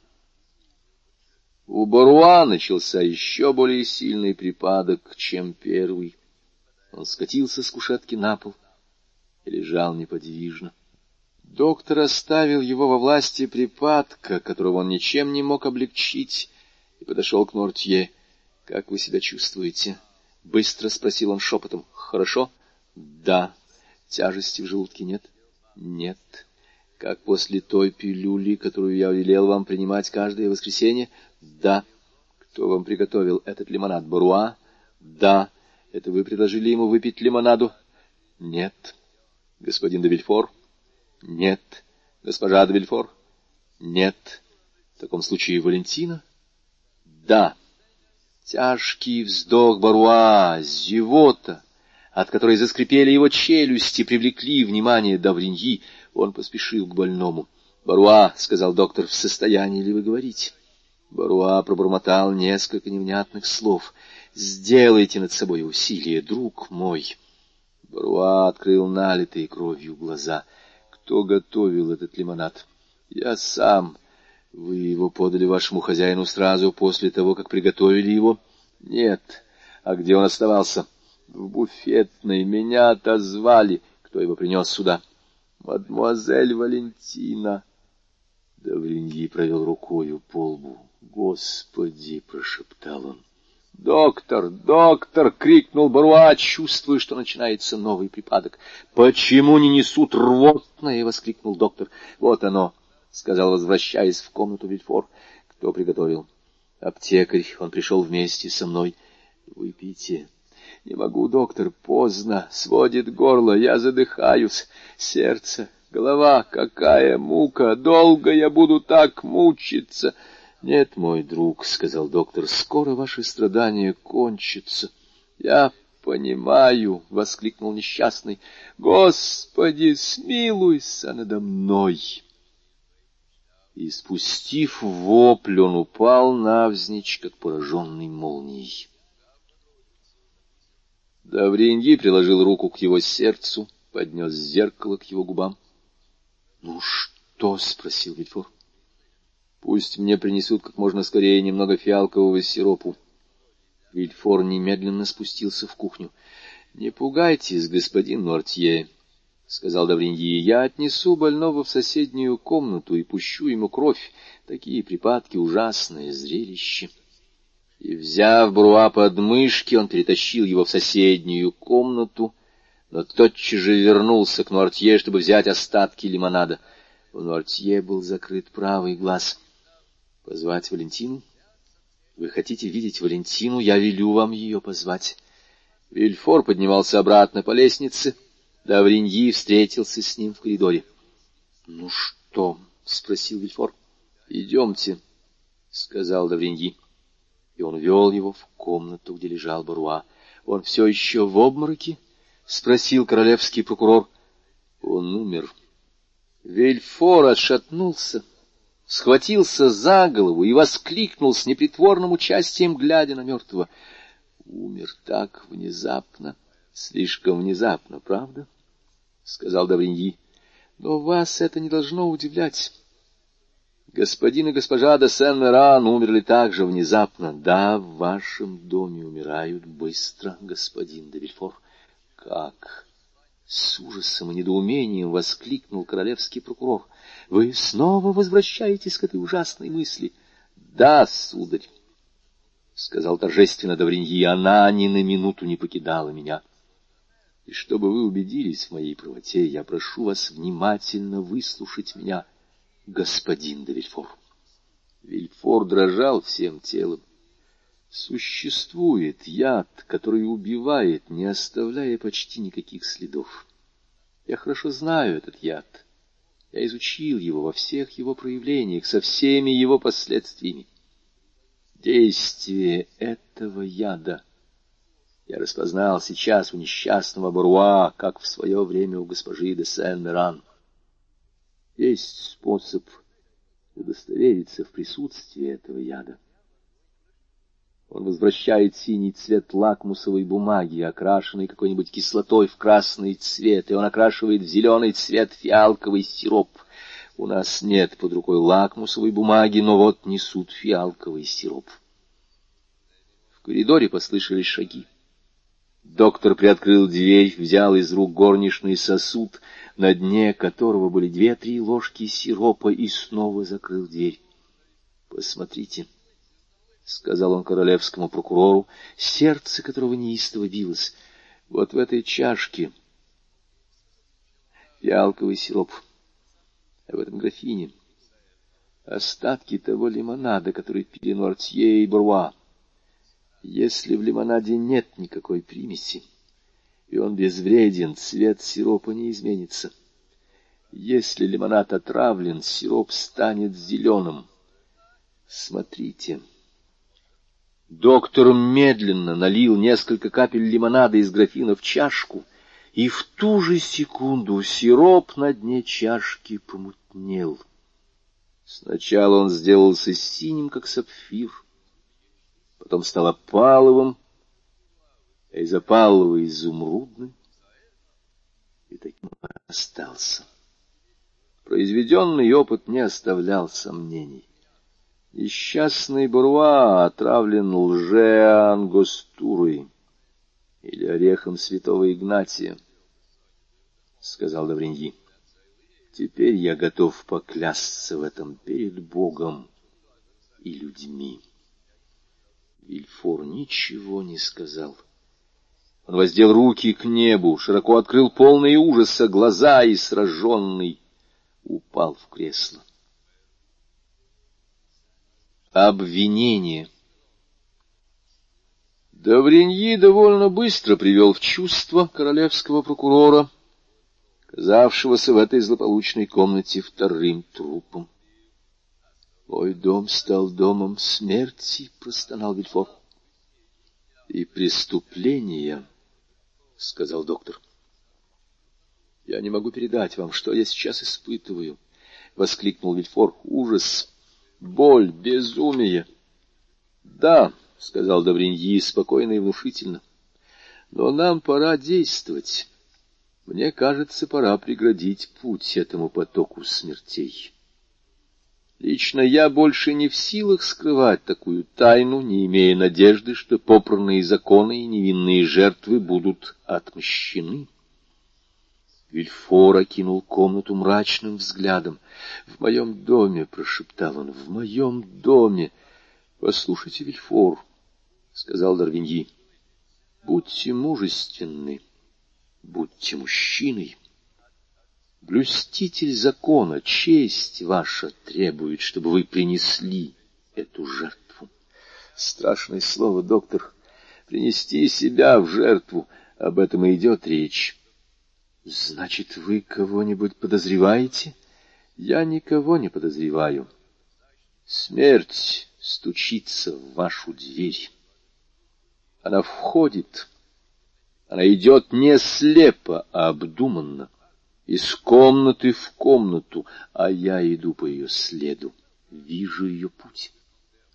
Я уверен в мудрости древних, я бреду ощупью. Ведь моя дружба к вашей семье и мое уважение к вам — это две повязки, закрывающие мне глаза. И вот, говорите, доктор, я готов выслушать вас. В вашем доме может быть, в вашей семье скрывается одно из тех чудовищ, которые рождаются раз в столетие. Локуста и Агриппина жили в одно время. Но это исключительный случай.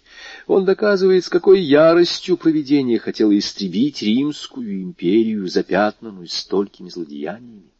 Брунгильда и Фредегонда — следствие мучительных усилий с которыми нарождающаяся цивилизация стремилась к познанию духа хотя бы с помощью посланца тьмы. И все эти женщины были молоды и прекрасны. На их челе лежала когда-то та же печать невинности, которая лежит и на челе преступницы, живущей в вашем доме. Вильфор вскрикнул, стиснул руки и с мольбой посмотрел на доктора, но тот безжалостно продолжал. Ищи, кому преступление выгодно, гласит одна из аксиом юридической науки. «Доктор!» — воскликнул Вильфор. «Сколько раз уже человеческое правосудие было обмануто этими роковыми словами. Я не знаю, но мне кажется, что это преступление». «Так вы признаете, что это преступление?» «Да, признаю. Что мне еще остается?» Но дайте мне это сказать. Я чувствую, что я главная жертва этого преступления. За всеми этими загадочными смертями таится моя собственная гибель. «Человек», — прошептал Лавреньи, — «самое эгоистичное из всех животных» самое себелюбивое из всех живых созданий. Он уверен, что только для него одного светит солнце, вертится земля и косит смерть муравей, проклинающий Бога, взобравшись на травинку, а те, кого лишили жизни. Маркиз де Сен-Меран, маркиза, господин Нортье. Как? Господин Нортье? Да. Неужели вы думаете, что покушались на этого несчастного слугу? Нет. Как Полоний у Шекспира. Он умер вместо другого. Нортье вот кто должен был выпить лимонад. Нортье и пил его. А тот выпил случайно. И хотя умер Баруа, но умереть должен был Нортье. Почему же не погиб мой отец? Я вам уже объяснял в тот вечер в саду, когда умерла госпожа де Сен-Неран, потому что его организм привык к употреблению этого самого яда потому что доза недостаточная для него смертельна для всякого другого. Словом, потому что никто на свете, даже убийца, не знает, что вот уже год, как я лечу господину Мартье Бруцином, между тем, как убийце известно.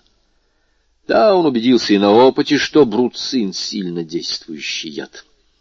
«Боже!» — прошептал Вильфор, ломая руки — Проследите действия преступника. Он убивает маркиза. Доктор, я готов присягнуть в этом.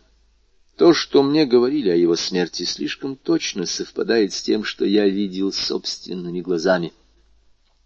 Вильфор уже не спорил. Он глухо застонал. Он убивает маркиза, — повторил доктор. Он убивает маркизу. Это сулит двойное наследство. Вильфор отер пот, струившийся по его лбу. Слушайте внимательно. Я ловлю. Каждое ваше слово, — прошептал Вильфор. Господин Нортье, — безжалостно продолжал Давриньи, — в своем завещании отказал все, что имеет бедным, тем самым обделив вас и вашу семью Господина Мартье пощадили, от него нечего было ждать. Но едва он уничтожил свое первое завещание, едва успел составить второе, как преступник, по-видимому, опасаясь, что он может составить и третье, его отравляет. Ведь завещание, если не ошибаюсь, составлено позавчера, как видите, времени не теряли. Пощадите, Давриньи, никакой пощады, сударь. У врача есть священный долг, и во имя его он восходит к источникам жизни и спускается в таинственный мрак смерти. Когда преступление совершено, и Бог в ужасе отвращает свой взор от преступника, долг врача сказать «это он». «Пощадите мою дочь», — прошептал Вильфор. «Вы сами назвали ее. Вы, отец». Пощадите Валентину. Нет, это невозможно. Я скорее обвинил бы самого себя. Валентина, золотое сердце, сама невинность. Пощады быть не может, господин королевский прокурор. Улики на лицо. Мадемуазель де Вильфор сама упаковывала лекарства, которые были посланы маркизу де Сен-Меран, и маркиз умер. Мадемуазель де Вильфор приготовляла питье для маркиза де Сан-Меран, и маркиза умерла. Мадемуазель де Вильфор взяла из рук Баруа графин с лимонадом, который господин Нортье обычно весь выпивает утром, и старик спасся только чудом. Мадемуазель де Вильфор, вот преступница, вот отравительница, господин королевский прокурор — я обвиняю мадемуазель де Вильфор. Исполняйте свой долг. Доктор, я не спорю, не защищаюсь, я верю вам, но не губите меня, не губите мою честь. Господин Вильфор, — продолжал доктор с возрастающей силой, — есть обстоятельства, в которых я отказываюсь считаться с глупыми условностями. — если бы ваша дочь совершила только одно преступление, и я думал бы, что она замышляет второе, я сказал бы вам, предостерегите ее, накажите. Пусть она проведет остаток жизни где-нибудь в монастыре, в слезах замаливая свой грех. Если бы она совершила второе преступление, я бы сказал вам, слушайте, Вильфор, вот вам яд от которого нет противоядия, быстрый, как мысль, мгновенный, как молния, разящий, как гром. Дайте ей этого яду, поручив душу ее милости Божьей, и таким образом спасите свою честь и свою жизнь, ибо она покушается на вас. Я вижу, как она подходит к вашему изголовью с лицемерной улыбкой и нежными словами. Горе вам, если вы не поразите ее первой. Вот что сказал бы я вам — если бы она убила только двух человек. она присутствовала при трех агониях. Она видела трех умирающих. Она опускалась на колени около трех трупов в руки палача, отравительницу, в руки палача. Вы говорите о чести. Сделайте то, что я вам говорю, и вы обессмертите свое имя. Вильфор упал на колени. «У меня нет вашей силы воли», — сказал он. «Но и у вас ее не было бы, если бы дело шло не о моей дочери, а о вашей». Давриньи побледнел. «Доктор, всякий человек, рожденный женщиной, обречен на страдание и смерть. Я буду страдать и, страдая, ждать смертного часа. Берегитесь», — сказал Давриньи. Он не скоро наступит, но настанет только после того, как на ваших глазах погибнут ваш отец, ваша жена, ваш сын, может быть. Вильфор, задыхаясь, схватил доктора за руку. «Пожалейте меня!» — воскликнул он. «Помогите мне! Нет, моя дочь невиновна. Поставьте нас перед лицом суда, и я снова скажу, нет, моя дочь невиновна. В моем доме не было преступления. Я не хочу, вы слышите? Я не хочу, чтобы в моем доме было преступление. потому что если в чей-нибудь дом вошло преступление, то оно, как смерть, никогда не приходит одно. Послушайте, что вам до того, если я паду жертвой убийства? Разве вы мне друг? Разве вы человек? Разве у вас есть сердце? Нет. Вы врач. И я вам говорю, нет, я не предам свою дочь в руки палача. Эта мысль гложет меня.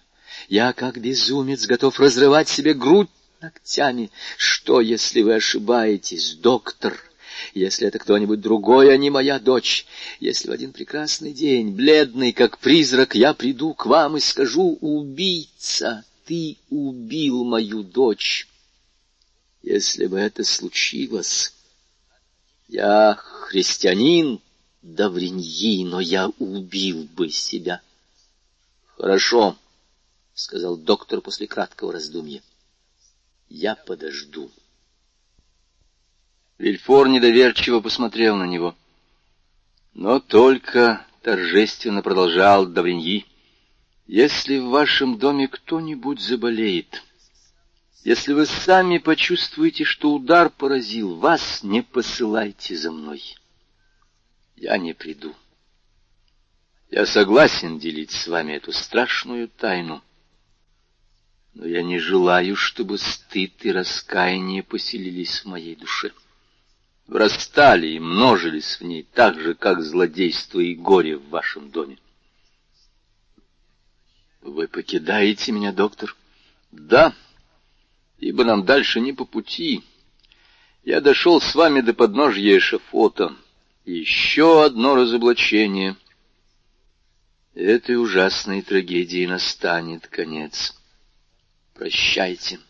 Доктор, умоляю вас, все, что я вижу здесь, оскверняет мой ум. Мне ненавистен ваш дом. Прощайте, сударь. Еще одно слово, еще одно только слово, доктор.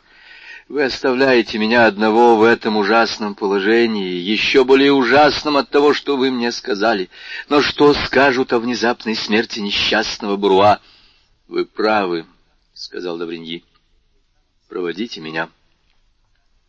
Доктор вышел первым. Вильфор шел следом за ним.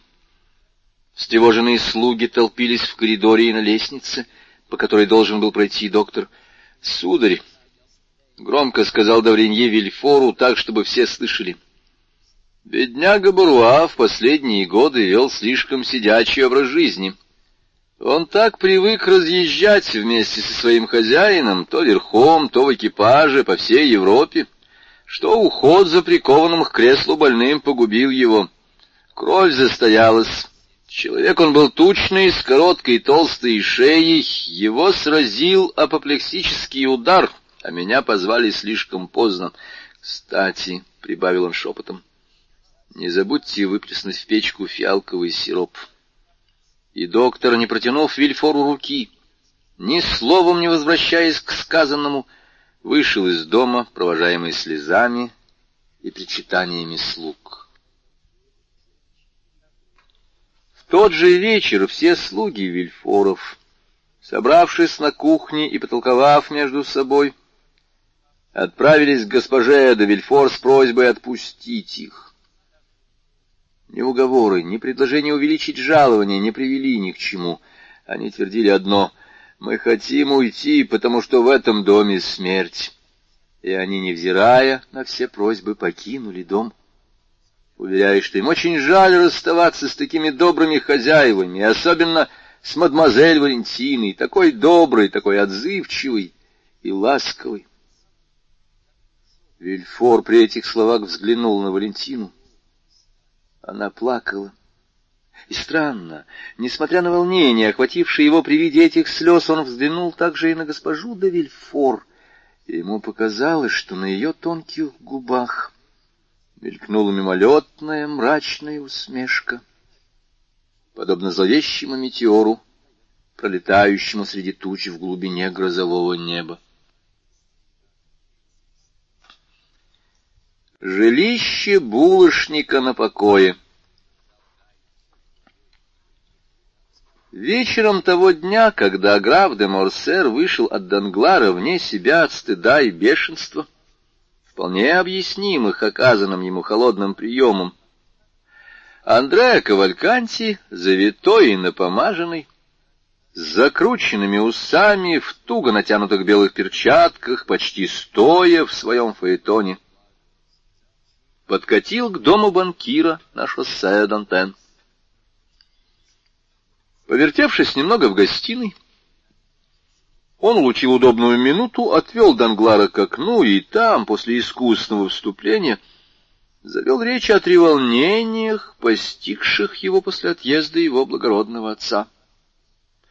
Со времени этого отъезда, — говорил он, — в семье банкира, где его приняли как родного сына, он нашел все, что служит залогом счастья — которое всякий человек должен ставить выше, чем прихоти страсти. А что касается страсти, то на его долю выпало счастье обрести ее в чудных глазах мадемуазель Данглар. Данглар слушал с глубочайшим вниманием. Он уже несколько дней ждал этого объяснения и когда оно, наконец, произошло, лицо его в той же мере просияло, в какой оно нахмурилось, когда он слушал Морсера. Все же раньше, чем принять предложение молодого человека, он счел нужным высказать ему некоторые сомнения. «Виконт», — сказал он, — «не слишком ли вы молоды, чтобы помышлять о браке?» «Нисколько, сударь», — возразил Кавальканти. «В Италии в знатных семьях приняты ранние браки, это обычай разумный. Жизнь так изменчива, что надо ловить счастье, пока оно дается в руки. — Допустим, — сказал Данглар, — это ваше предложение, которым я очень польщен, будет благосклонно принято моей женой и дочерью, с кем мы будем обсуждать деловую сторону. По-моему, этот важный вопрос могут разрешить должным образом только отцы на благо своим детям. — мой отец человек мудрый и рассудительный. Он предвидел, что я, быть может, захочу жениться во Франции, и поэтому, уезжая, он оставил мне вместе с документами, удостоверяющими мою личность, письмо, в котором он обязуется в случае, если он одобрит мой выбор, выдавать мне ежегодно сто пятьдесят тысяч ливров, считая со дня моей свадьбы. Это составляет, насколько я могу судить, четвертую часть доходов моего отца. — А я, — сказал Данглар, — всегда намеревался дать в приданное моей дочери пятьсот тысяч франков. К тому же она моя единственная наследница. Вот видите, — сказал Андреа, — как все хорошо складывается, если предположить, что баронесса Данглар и мадемуазель Жени не отвергнут моего предложения. В нашем распоряжении будет сто семьдесят пять тысяч годового дохода. Предположим еще, что мне удастся убедить маркиза, чтобы он не выплачивал мне ренту, а отдал в мое распоряжение самый капитал. Это будет нелегко, я знаю, но, может быть, это и удастся. Тогда вы пустите наши два-три миллиона в оборот, а такая сумма в опытных руках всегда принесет десять процентов. — Я никогда не плачу больше четырех процентов, — сказал банкир, — или, вернее, трех с половиной, — но моему зятю я стал бы платить пять, а прибыль мы бы делили пополам. Ну и чудно, папаша. Развязно сказал Кавальканти, врожденная вульгарность по временам, несмотря на все его старания, прорывалась сквозь тщательно наводимый аристократический лоск. Но тут же, спохватившись, он добавил, «Простите, барон, вы видите, уже одна надежда почти лишает меня рассудка. Что же будет, если она осуществится?» Однако надо полагать, — сказал Данглар, не замечая, как быстро, эта беседа, вначале бескорыстная, обратилась в деловой разговор. Существует и такая часть вашего имущества, в которой ваш отец не может вам отказать. — Какая именно? — спросил Андреа. — Та, что принадлежала вашей матери. — Да, разумеется. — Та, что принадлежала моей матери, Оливии Корсинари. — А как велика эта часть вашего имущества? — Признаться, — сказал Андреа, — я никогда не задумывался над этим, но полагаю, что она составляет по меньшей мере миллиона два. У Данглара от радости захватило дух. Он чувствовал себя как скупец, отыскавший утерянные сокровища, или утопающий, который вдруг ощутил под ногами твердую почву. — Так, барон, — сказал Андреа умильно и почтительно кланяясь банкиру, — смею ли я надеяться? — Виконт, — отвечал Данглар, — вы можете надеяться. И поверьте, что если с вашей стороны не явится препятствий, то это вопрос решенный. — О, как я счастлив, барон! — сказал Андреа. — Но Задумчиво продолжал Данглар. Почему же граф Монте-Кристо, ваш покровитель в парижском свете, не явился вместе с вами поддержать ваше предложение? Андреа едва заметно покраснел. «Я прямо от графа», — сказал он. «Это бесспорно очаровательный человек, но большой оригинал. Он вполне одобряет мой выбор. Он даже выразил уверенность, что мой отец согласится отдать мне самый капитал вместо доходов с него. Он обещал употребить свое влияние, чтобы убедить его, но заявил мне, что он никогда не брал и никогда не возьмет на себя ответственности просить для кого-нибудь чьей-либо руки. Но я должен отдать ему справедливость. Он сделал мне честь, добавив, что если он когда-либо сожалел о том, что взял себе это за правило, то именно в данном случае, ибо он уверен, что этот брак будет счастливым, Впрочем, если он официально и не принимает ни в чем участия, он оставляет за собой право высказать вам свое мнение, если вы пожелаете с ним переговорить. Прекрасно. А теперь, — сказал с очаровательнейшей улыбкой Андреа, — разговор с тестем кончен. Я обращаюсь к банкиру. — Что же вам от него угодно? — сказал, засмеявшись Данглар. — Послезавтра мне следует получить у вас что-то около четырех тысяч франков. — но граф понимает, что в этом месяце мне, вероятно, предстоят значительные траты, и моих скромных холостяцких доходов может не хватить. Поэтому он предложил мне чек на двадцать тысяч франков. Вот он. На нем, как видите, стоит подпись графа. Этого достаточно. Принесите мне таких на миллионы, я приму их, — сказал Данглар, пряча чек в карман. Назначьте час, который вам завтра будет удобен, мой кассир зайдет к вам, и вы распишетесь в получении двадцати четырех тысяч франков в десять часов утра, если это удобно. Чем раньше, тем лучше. Я хотел бы завтра уехать за город. Хорошо, в десять часов. В гостинице «Принцев», как всегда. Да. На следующий день, с пунктуальностью делавший честь банкиру, Двадцать четыре тысячи франков были вручены Кавальканте, и он вышел из дому, оставив двести франков для Кадруса. Андреа уходил главным образом для того, чтобы избежать встречи с своим опасным другом. По той же причине он вернулся домой как можно позже. Но едва он вошел во двор, как перед ним очутился швейцар гостиницы, ожидавший его с фуражкой в руках. — Сударь, — сказал он, — этот человек приходил. — Какой человек? — небрежно спросил Андреа, делая вид, что совершенно забыл о том, о ком напротив прекрасно помнил. — Тот, которому ваше сиятельство выдает маленькую пенсию. — Ах, да, — сказал Андреа, — старый слуга моего отца. Вы ему отдали двести франков, которые я для него оставил? — Отдал, ваше сиятельство. — по желанию Андреа слуги называли его «ваше сиятельство». «Но он их не взял», — продолжал швейцар. Андреа побледнел. Но так как было очень темно, никто этого не заметил. «Как? Не взял?» — сказал он дрогнувшим голосом. «Нет, он хотел видеть ваше сиятельство. Я сказал ему, что вас нет дома. Он настаивал. Наконец он мне поверил и оставил для вас письмо, которое принес с собой запечатанным. — Дайте сюда, — сказал Андреа. И он прочел при свете фонаря Фаэтона. — Ты знаешь, где я живу. Я жду тебя завтра в девять утра. Андреа осмотрел печать, проверяя, не вскрывал ли кто-нибудь письмо и не познакомился ли чей-нибудь нескромный взор с его содержанием но оно было так хитроумно сложено, что для того, чтобы прочитать его, пришлось бы сорвать печать, а печать была в полной сохранности. — Хорошо, — сказал Андреа, — бедняга, он очень славный малый. Швейцар вполне удовлетворился этими словами и не знал, кем больше восхищаться — молодым господином или старым слугой. Поскорее распрягайте и поднимитесь ко мне, — сказал Андреа своему груму. В два прыжка он очутился в своей комнате и сжег письмо Кадруса, причем уничтожил даже самый пепел. Не успел он этого сделать, как вошел Гум. — Ты одного роста со мной, Пьер, — сказал ему Андреа. — Имею эту честь, — отвечал Грум. — Тебе должны были вчера принести новую ливрею. — Да, сударь, у меня интрижка с одной грязеткой, которую я не хочу открывать ни моего титула, ни положения. Одолжи мне ливрею и дай мне свои бумаги, чтобы я мог в случае надобности переночевать в трактире. Пьер повиновался.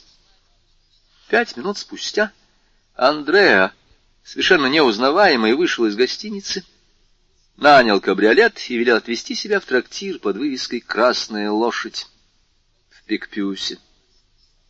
На следующий день он ушел из трактира, также никем не замеченный, как в гостинице «Принцев», прошел предместье Сент-Антуан, бульваром дошел до улицы Мениль-Монтан и, остановившись у двери третьего дома по левой руке, стал искать, у кого бы ему за отсутствием привратника навести справки.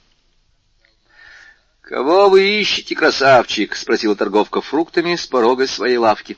— Господина Пайтена, толстуха, — отвечал Андреа. — Бывшего булочника? — спросила торговка. — Его самого. — В конце двора, налево, четвертый этаж. Андреа пошел в указанном направлении, поднялся на четвертый этаж и сердито дернул заячью лапку на двери. — Колокольчик отчаянно зазвонил. Через секунду за решеткой, вделанной в дверь, появилось лицо Кадруса. — Ты точен, — сказал он, и он отодвинул засовы. — Еще бы, — сказал Андреа, входя. И он так швырнул свою фуражку, что она, не попав на стул, упала на пол и покатилась по комнате. «Ну — Ну-ну, малыш, не сердись, — сказал Кадрус. Видишь, как я тебе забочусь, вон какой завтрак я тебе приготовил, все твои любимые кушанья, черт тебя возьми. Андреа действительно почувствовал запах стрепни, грубые ароматы, которые были не лишены прелести для голодного желудка. Это была та самая смесь свежего жира и чесноку, которой отличается простая провансальская кухня, пахла и жареной рыбой, а над всем стоял пряный дух мускатного ореха и гвоздики. Все это исходило из двух глубоких блюд, поставленных на конфорки и покрытых крышками, и из кастрюли, шипевшей в духовке чугунной печки. Кроме того, в соседней комнате Андреа увидел опрятный стол, на котором красовались два прибора, две бутылки вина, запечатанные, одна зеленым, другая желтым сургучом, графинчик водки и нарезанные фрукты, искусно разложенные поверх капустного листа на фаянсовой тарелке. — Ну, что скажешь, малыш? — спросил Кадрус. — Недурно пахнет. Ты же знаешь, я был хороший повар. Помнишь, как вы все пальчики облизывали? — ты первый, ты больше всех полакомился моими соусами, и, помнится, не брезгал ими. И Кадрус принялся очистить лук. — Да ладно, ладно, — с досадой сказал Андреа. — Если ты только ради завтрака побеспокоил меня, так пошел к черту. — Сын мой, — наставительно сказал Кадрус, — за едой люди беседуют. А потом, неблагодарная душа, разве ты не рад повидаться со старым другом? У меня так прямо слезы текут. Кадрус в самом деле плакал. Трудно было только решить, что подействовало на бывшего трактирщика — радость или лук. Молчал бы ты лучше, лицемер, — сказал Андреа, — будто ты меня любишь. — Да, представь себе, люблю, — сказал Кадрус, — это моя слабость, но тут уж ничего не поделаешь, что не мешает тебе вызвать меня, чтобы сообщить какую-нибудь гадость. — Брось, — сказал Кадрус, вытирая передник свой большой кухонный нож. — Если бы я не любил тебя, разве я согласился бы вести ту несчастную жизнь, на которую ты меня обрек? Ты посмотри. На тебе ливрея твоего слуги. Стало быть, у тебя есть слуга. У меня нет слуг. Я принужден собственноручно чистить овощи. Ты брезгаешь моей стряпнёй, потому что обедаешь за табльдотом в гостинице принцев или в кафе де Пари, А ведь я тоже мог бы иметь слугу и коляску. Я тоже мог бы обедать, где вздумается. А почему я лишаю себя всего этого? Чтобы не огорчать моего маленького Бенедетто, признай, по крайней мере, что я прав. И недвусмысленный взгляд Кадруса подкрепил эти слова. «Ладно», — сказал Андреа, — «допустим, что ты меня любишь. Но зачем тебе понадобилось, чтобы я пришел завтракать? Да чтобы видеть тебя, малыш, чтобы видеть меня. А зачем? Ведь мы с тобой во всем уже условились. Эх, милый друг, — сказал Кадрус, — разве бывают завещания без приписок? Но прежде всего давай позавтракаем, садись, и начнем с сардинок и свежего масла, которые я в твою честь положил на виноградные листья. Злючка ты этакий. Но я вижу, ты рассматриваешь мою комнату, мои соломенные стулья, грошовые картинки на стенах. Что прикажешь? Здесь не гостиница принцев. Вот ты уже жалуешься, ты недоволен. А сам ведь мечтал о том, чтобы жить как булочник на покое. Кадрус вздохнул. «Ну, что скажешь? Ведь твоя мечта сбылась». «Скажу, что это только мечта. Булочник на покое, милый Бенедетто, человек богатый, имеет доходы». «И у тебя есть доходы?» «У меня? Да, у тебя, ведь я же принес тебе твои двести франков». Кадрус пожал плечами. «Это унизительно», — сказал он получать деньги, которые даются так, нехотя, неверные деньги, которых я в любую минуту могу лишиться. Ты сам понимаешь, что мне приходится откладывать на случай, если твоему благополучию придет конец. Эх, друг мой! Счастье непостоянно, как говорил священник у нас в, в полку. Впрочем, я знаю, что твое благополучие не имеет границ, негодяй. Ты женишься на дочери Данглара. Что, Данглара? Разумеется, Данглара.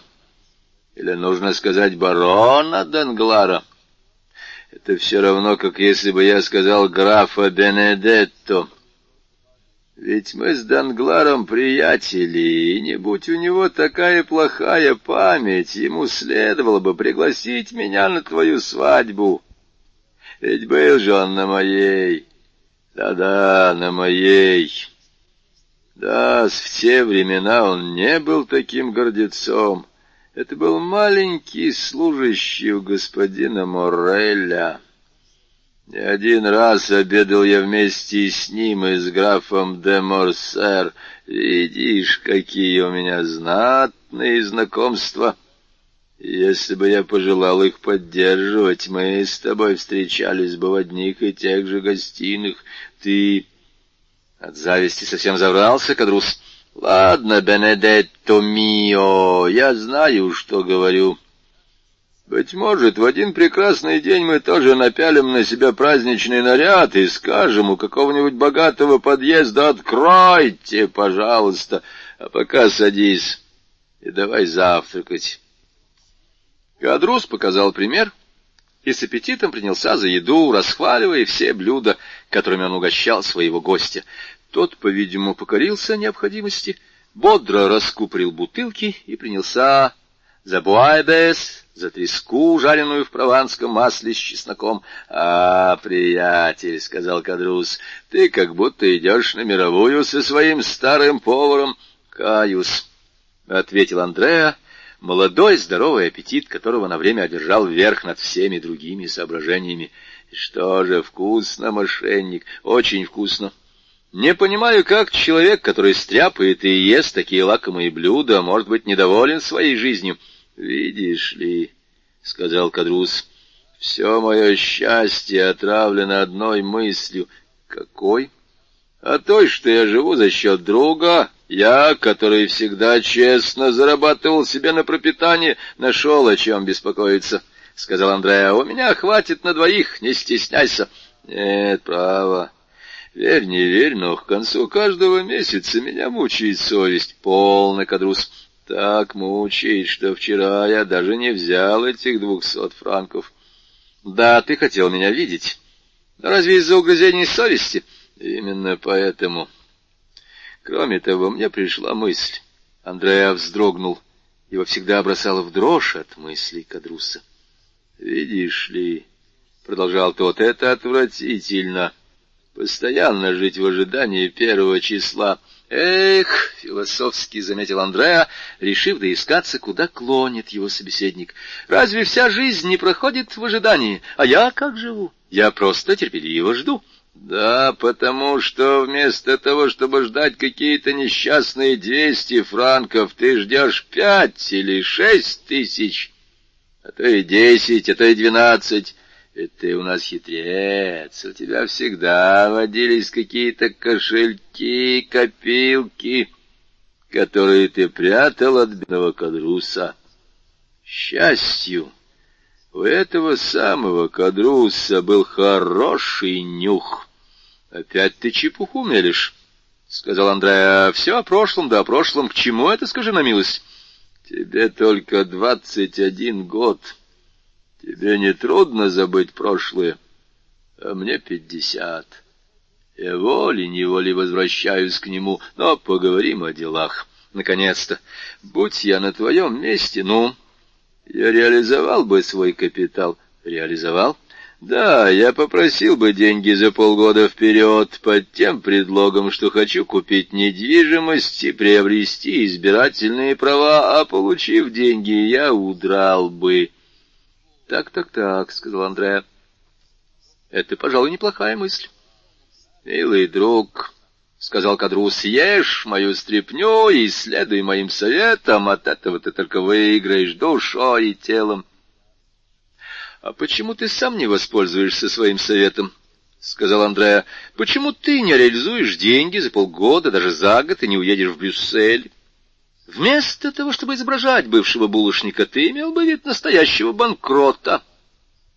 Это теперь модно. Ну что же я сделаю, имея в кармане тысячу двести франков? О, какой ты стал требовательный, кадрус! — сказал Андреа. — Два месяца тому назад ты помирал с голоду.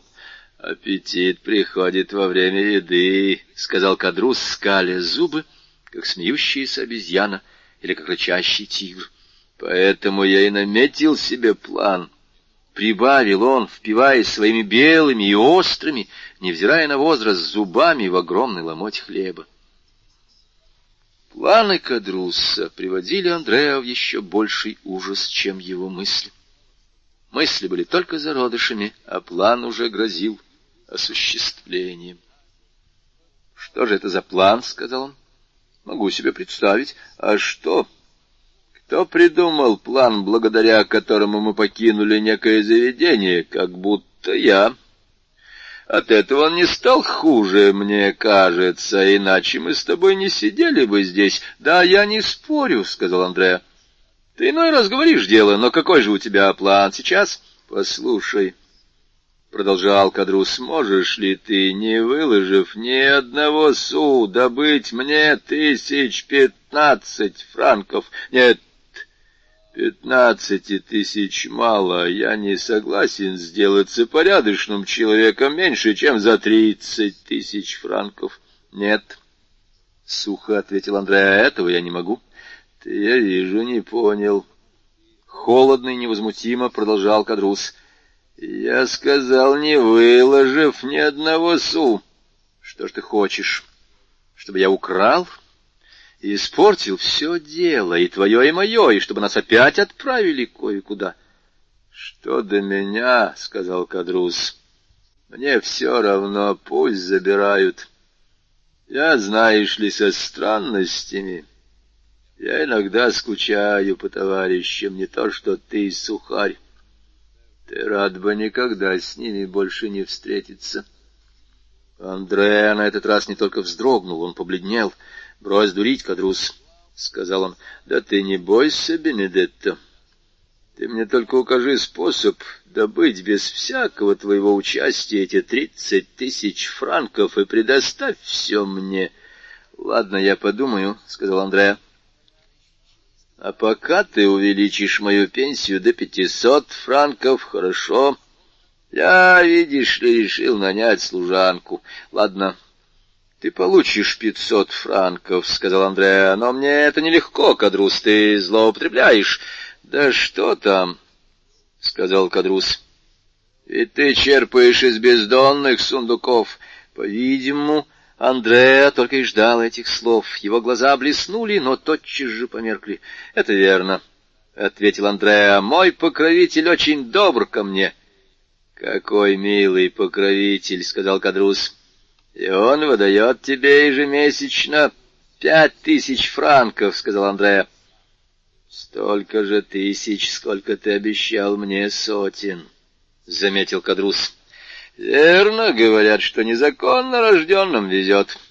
Пять тысяч франков в месяц. Куда же, черт возьми, можно девать столько денег? Бог мой, истратить их недолго. И я, как ты, мечтаю иметь капитал. Капитал, понятно, всякий хотел бы иметь капитал. А у меня он будет. Кто ж тебе его даст? Твой князь? Да, мой князь. К сожалению, я должен еще подождать. Подождать чего? — спросил Кадрус. Его смерти. Смерти твоего князя? Да. Почему это? Потому что он упоминает меня в своем завещании. Правда? Честное слово. А сколько? Пятьсот тысяч. Вон куда хватил. Я тебе говорю. Быть не может. Кадрус, ты мне друг. На жизнь и на смерть. Я открою тебе тайну. Говори. Только помни, буду нем, как рыба. Так вот, мне кажется... Андрея замолчал и оглянулся. «Тебе кажется, да ты не бойся, мы совсем одни. Мне кажется, что я нашел своего отца. Настоящего отца, да, не папашу Кавальканти, нет, тот уехал, настоящего, как ты говоришь. И этот отец — Кадрус, это граф Монте-Кристо». Да что ты? Да, тогда, видишь ли, все становится понятным. Он, видимо, не может открыто признать меня, но меня признает старик Кавальканти и получает за это пятьдесят тысяч франков. Пятьдесят тысяч франков за то, чтобы стать твоим отцом? Я бы согласился за полцены, за двадцать тысяч, за пятнадцать тысяч. Как же ты не подумал обо мне, неблагодарный! Да разве я знал об этом? Все это было устроено, когда мы еще были там. Да, верно. И ты говоришь, что в своем завещании он оставляет мне пятьсот тысяч франков. Ты уверен? Он сам мне показывал, но это еще не все. Существует приписка, как я говорил, верно. И в этой приписке он признает меня своим сыном. «Что за добрый отец, славный отец, достойнейший отец!» — воскликнул Кадрус, подкидывая в воздух тарелку и ловя ими обеими руками. «Вот видишь, скажи после этого, что у меня есть от тебя тайны. Ты прав, а твое доверие ко мне делает тебе честь. И что же этот князь, твой отец, богатый человек, богатейший? Еще бы! Он сам не знает, сколько у него денег. Да не может быть, кому же знать, как не мне?» Ведь я вхож к нему в любое время. На днях банковский служащий принес ему пятьдесят тысяч франков в бумажнике величиной с твою скатерть, а вчера сам банкир привез ему сто тысяч золотом. Кадрус был ошеломлен. В словах Андрея ему чудился звон металла, шум пересыпаемых червонцев. — И ты вхож в этот дом? — наивно воскликнул он. — Во всякое время. Кадрус помолчал. Было ясно, что его занимает какая-то важная мысль. Вдруг он воскликнул. «Как бы мне хотелось видеть все это!» Как все это должно быть прекрасно! Да, правда, — сказал Андреа, — он живет великолепно. Ведь он, кажется, живет на Елисейских полях. Номер тридцать, номер тридцать, — повторил Кадрус. Да, великолепный особняк с двором и садом, ты должен знать. Очень возможно. Но меня интересует не внешний вид, а внутренний. Какая должна быть там прекрасная обстановка. Ты когда-нибудь бывал в Тюльри? Нет, у него гораздо лучше. Скажи, Андреа, Должно быть, приятно бывает нагнуться, когда этот добрый Монте-Кристо уронит кошелек. — Незачем ждать этого, — сказал Андреа. — Деньги в этом доме так и валяются, как яблоки в саду. — Ты бы когда-нибудь взял меня с собой. — Как же это можно? В качестве кого? — Ты прав. Но у меня от твоих слов слюнки потекли. Я непременно должен это видеть собственными глазами, я уж найду способ... — не дури, Кадрус. Я скажу, что я полотер. Там всюду ковры. Ах, черт! Значит, мне придется только воображать себе все это. Поверь, это будет лучше всего. Ну, хоть расскажи мне, что там есть. Как же я тебе расскажу? Ничего нет легче. Дом большой. Небольшой и не маленький. А как расположены комнаты? Ну, знаешь, если тебе нужен план, давай бумагу и чернила. Сейчас дам, — поспешно заявил Кадрус. И он взял со старенького письменного стола лист бумаги, чернила и перо. — Вот, — сказал Кадрус, — изобрази-ка мне это на бумаге, сынок. Андреа едва заметно улыбнулся, взял перо и приступил к делу. При доме, как я тебе уже говорил, есть двор и сад. Вот, посмотри. И Андреа вычертил сад, двор и дом. Ограда высокая. Нет, футов восемь или десять, не больше. Это большая неосторожность, — сказал Кадрус. Во дворе катки с померанцевыми деревьями, лужайки, цветники. А капканов нет. Нет. А где конюшни? По обе стороны ворот, вот здесь и здесь. И Андреа продолжал чертить. «Нарисуй мне нижний этаж», — сказал Кадрус. «В нижнем этаже столовая, две гостиных, бильярдная, прихожая, парадная лестница и внутренняя лестница. Окна, окна великолепные, большие широкие. Я думаю, в каждое стекло мог бы пролезть человек твоего роста». И на кой черт устраивают лестницы, когда в доме имеются такие окна? Что поделаешь, роскошь. ставни есть, ставни есть, но их никогда не закрывают. Большой оригинал этот граф Монте-Кристо. Любит смотреть на небо даже по ночам. Где спят слуги? У них отдельный дом. Направо от входа есть сарай, где хранятся пожарные лестницы. А над этим сараем комнаты для слуг. У каждого своя, и туда из дома проведены звонки. Звонки, черт возьми. Ты что? Нет, ничего, я говорю, звонки, штука дорогая. И на что они, скажи на милость? Прежде там была собака — которая всю ночь бродила по двору, но ее отвезли в отель, и знаешь, в тот дом, куда ты приходил. Да, я ему вчера еще говорил, это очень неосторожно с вашей стороны, граф, ведь когда вы уезжаете в отель и увозите с собой всех ваших слуг, в доме никого нет. — Ну и что же? — спросил он. — А то, что вас в один прекрасный день обокрадут. И что он ответил? Что он ответил? Да, он ответил, ну и пускай обокрадут. — Андреа, там, наверное, есть какая-нибудь конторка с западней. С какой западней? А вот с какой. Схватит вора за руку, и тут же музыка начинает играть. Я слышал. Такую показывали на недавней выставке.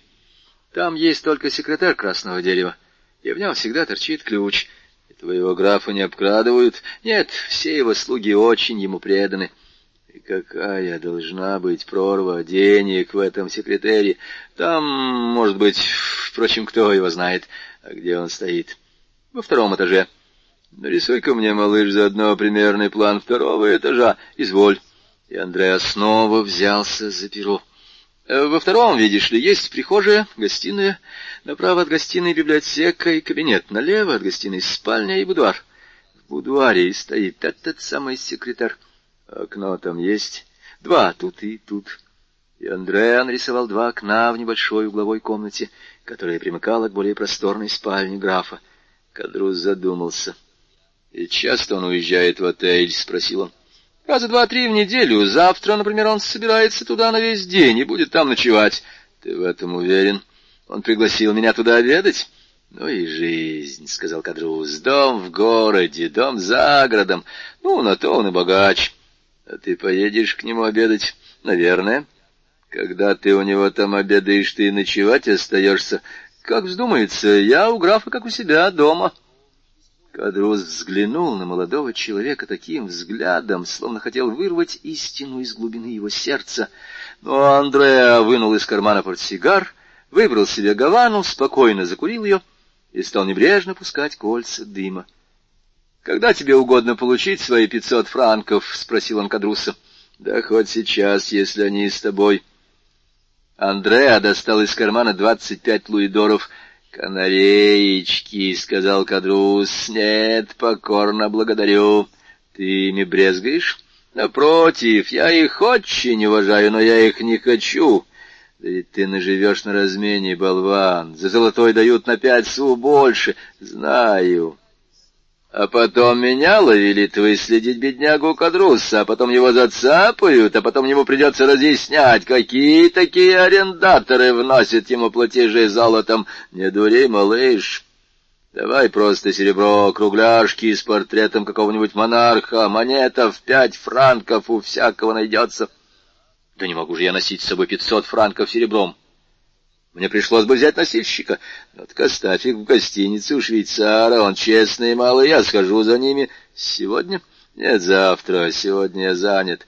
Ладно, завтра, отправляясь в отель, я оставлю их у него. Я могу рассчитывать на это. Вполне. Дело в том, что я заранее хочу сговориться с служанкой. Сговаривайся. Но на этом и конец. Ты не будешь больше приставать ко мне? Никогда. Кадрус стал так мрачен, что Андреа боялся, не придется ли ему обратить внимание на эту перемену. Поэтому он постарался казаться еще веселее и беспечнее. — С чего ты так развеселился? — сказал Кадрус. Можно подумать, что ты уже получил наследство. Нет еще, к сожалению, но в тот день, когда я получу его, что тогда? Одно тебе скажу. Тогда я не забуду своих друзей. Ну, еще бы с твоей-то памятью. Да, я думал, ты будешь с меня деньги тянуть. Это я-то скажешь тоже. Напротив, я дам тебе добрый совет. Какой? — Оставь здесь это кольцо с бриллиантом. Ты что же, хочешь, чтобы нас поймали? Хочешь погубить нас обоих? А что такое? — спросил Андрея. — Да как же? Ты надеваешь ливрею, выдаешь себя за слугу, а оставляешь у себя на пальце бриллиант в пять тысяч франков. Ах, черт побери! Ты угадал. — Почему ты не поступишь в оценщики? Да, уж я знаю толк в бриллиантах, у меня у самого они бывали. Ты бы побольше этим хвастал, — сказал Андреа, и, ничуть не сердясь, вопреки опасениям Кадрусса на это новое вымогательство, благодушно отдал ему кольцо. Кадрус близко поднес его к глазам, и Андреа понял, что он рассматривает грани. — Это фальшивый бриллиант, — сказал Кадрус. Да ты шутишь, что ли? — сказал Андреа. — Не сердись, сейчас проверим. Кадрус подошел к окну и провел камнем по стеклу. Послышался скрип. — Каюс, — сказал Кадрус, надевая кольцо на мизинец. — Я ошибся. А те жулики-ювелиры так ловко подделывают камни, что прямо страшно забираться в ювелирные лавки. Вот еще одно отмирающее ремесло. — Ну что, — сказал Андреа, — теперь конец. — что тебе еще угодно? Отдать тебе куртку, а может, заодно и фуражку? Не церемонься, пожалуйста. Нет, ты в сущности парень хороший. Я больше тебя не держу и постараюсь обуздать свое честолюбие. Но берегись. Продавая бриллиант, не попади в такую передрягу, какой ты опасался с золотыми монетами. Не беспокойся, я не собираюсь его продавать. Во всяком случае, до послезавтра подумал Андрея. Счастливый ты мошенник, сказал Кадрус. Ты возвращаешься к своим лакеям, к своим лошадям, экипажу и невесте. Конечно, сказал Андрея. Я надеюсь, ты мне сделаешь хороший свадебный подарок в тот день, когда женишься на дочери моего друга Данглара.